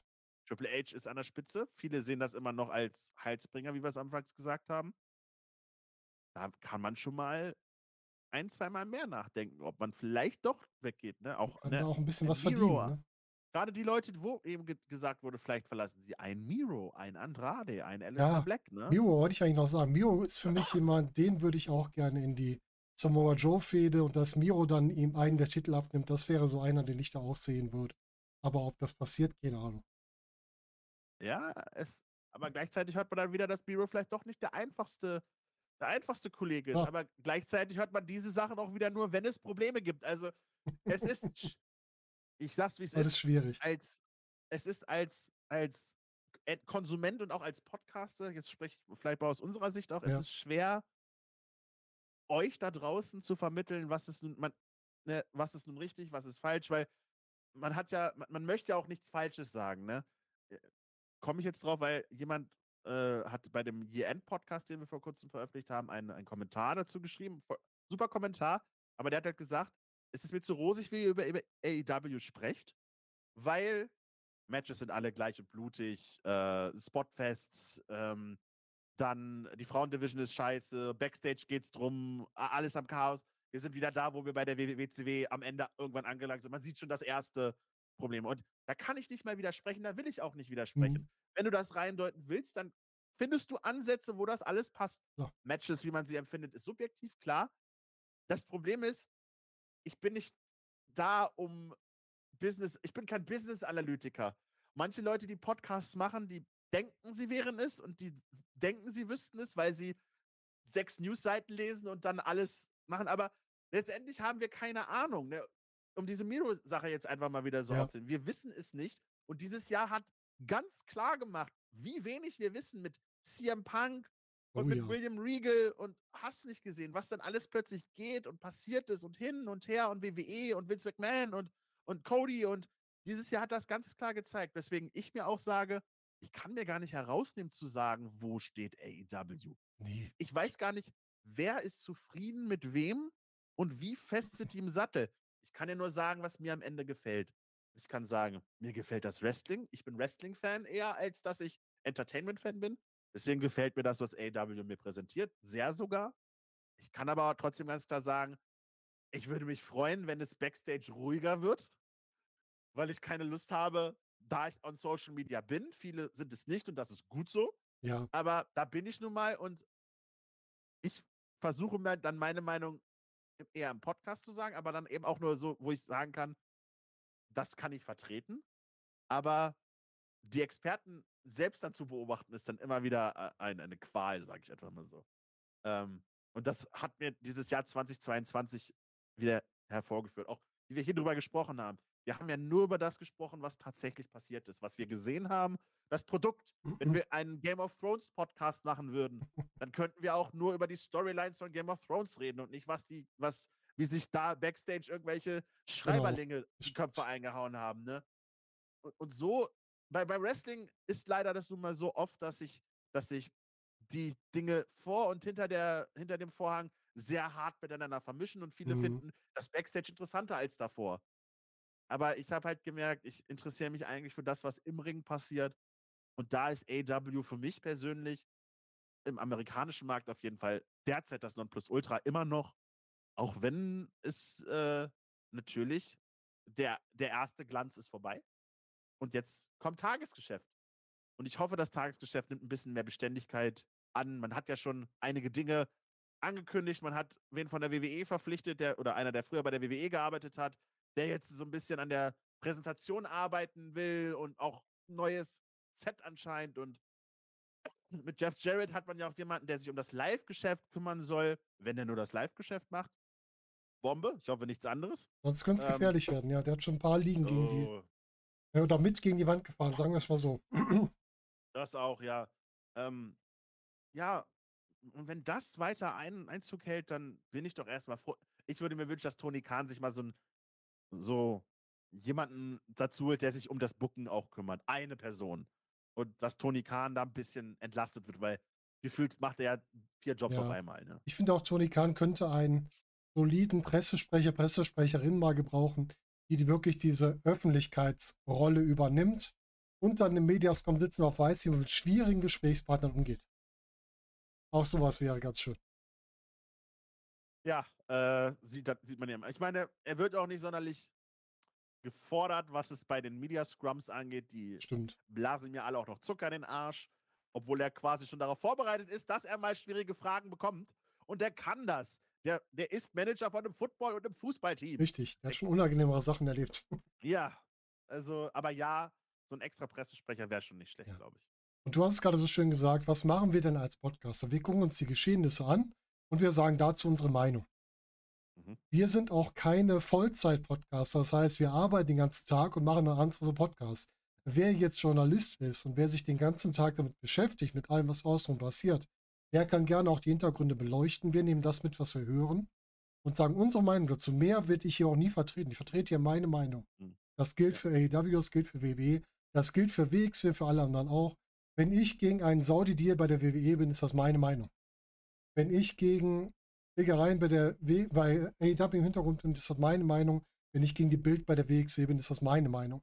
Und ich ziehe meine Konsequenzen daraus für mich und nicht für andere. Und das kann jeder so machen, wie er möchte. Nur was ich halt mir wünsche, und das Glück habe ich bis jetzt bei uns zumindest, bei uns im Kreis, dass man die Meinung akzeptiert, ruhig sein dazu äußern, dass man auch sagt, ja, ihr habt das Recht auf eure Meinung, ich sehe es so oder so und gut ist. Das ist so mein Wunsch, dass wir gerade in der gesamten Wrestling-Bubble mehr miteinander so umgehen, dass wir sagen, es gibt halt verschiedene Meinungen. Und wenn wir nicht auf einen Nenner kommen, dann beenden wir halt das Gespräch und werden nicht gegenseitig irgendwie aggressiver und das bringt auch nichts. Geht jetzt so, als wenn wir uns gegen irgendwas verteidigen, aber wir wollen Nö. einfach nur mal. So einfach ist allgemein. Ja, äh, man, muss ja auch, man muss es ja auch mal erwähnen. Ne? Also, nee. Also ich habe keinen äh, Punkt, wo ich mich verteidigen müsste. Es gibt jetzt nichts, wo ich wüsste und bei euch läuft es ja auch recht friedlich. Es kommt ja schon mal in anderen Kommentaren, das ist halt so. Und die Leute sollen ruhig die Kommentare abgeben. Hauptsache, sie akzeptieren ja eure es war- Meinung.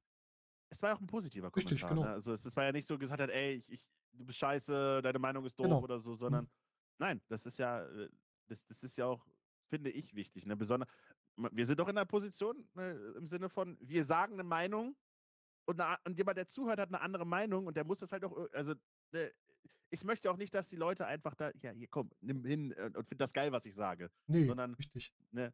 Deswegen finde ich, deswegen ist das auch, ist auch so super, auch mutig, ne, klar, natürlich. Ähm, das, und, und das, das finde ich, das ist ein schöner Diskurs, ne?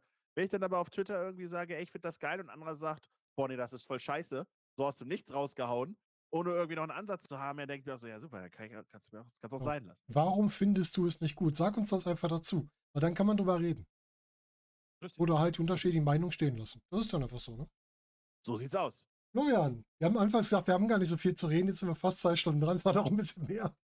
Ich meine, wir haben uns ja auch letztendlich an einer Show quasi durch das ganze AW Genau. quasi Jahr ja auch gefressen. Aber die Notiz, ich habe ja kaum Notizen gemacht. Ich Ich habe auch nicht. Links zu diesen ganzen Shows. Aber das spricht ja auch dafür, dass was hängen geblieben ist tatsächlich. Richtig. Könntest du mir sagen, wer den Herren Rumble dieses Jahr gewonnen hat? Nee, keine Ahnung. Wer war es denn? Brock Lesnar. Deswegen habe ich es auch vergessen, weil ich bin ja kein Brock Lesnar-Fan. Das kommt vielleicht noch dazu. Achso, ja, okay, aber wer hat denn den Damen Rumble gewonnen? Den Damen Rumble dieses Jahr hat gewonnen. äh, Ich habe keine Ahnung. Wer war es denn? Ronda Rousey.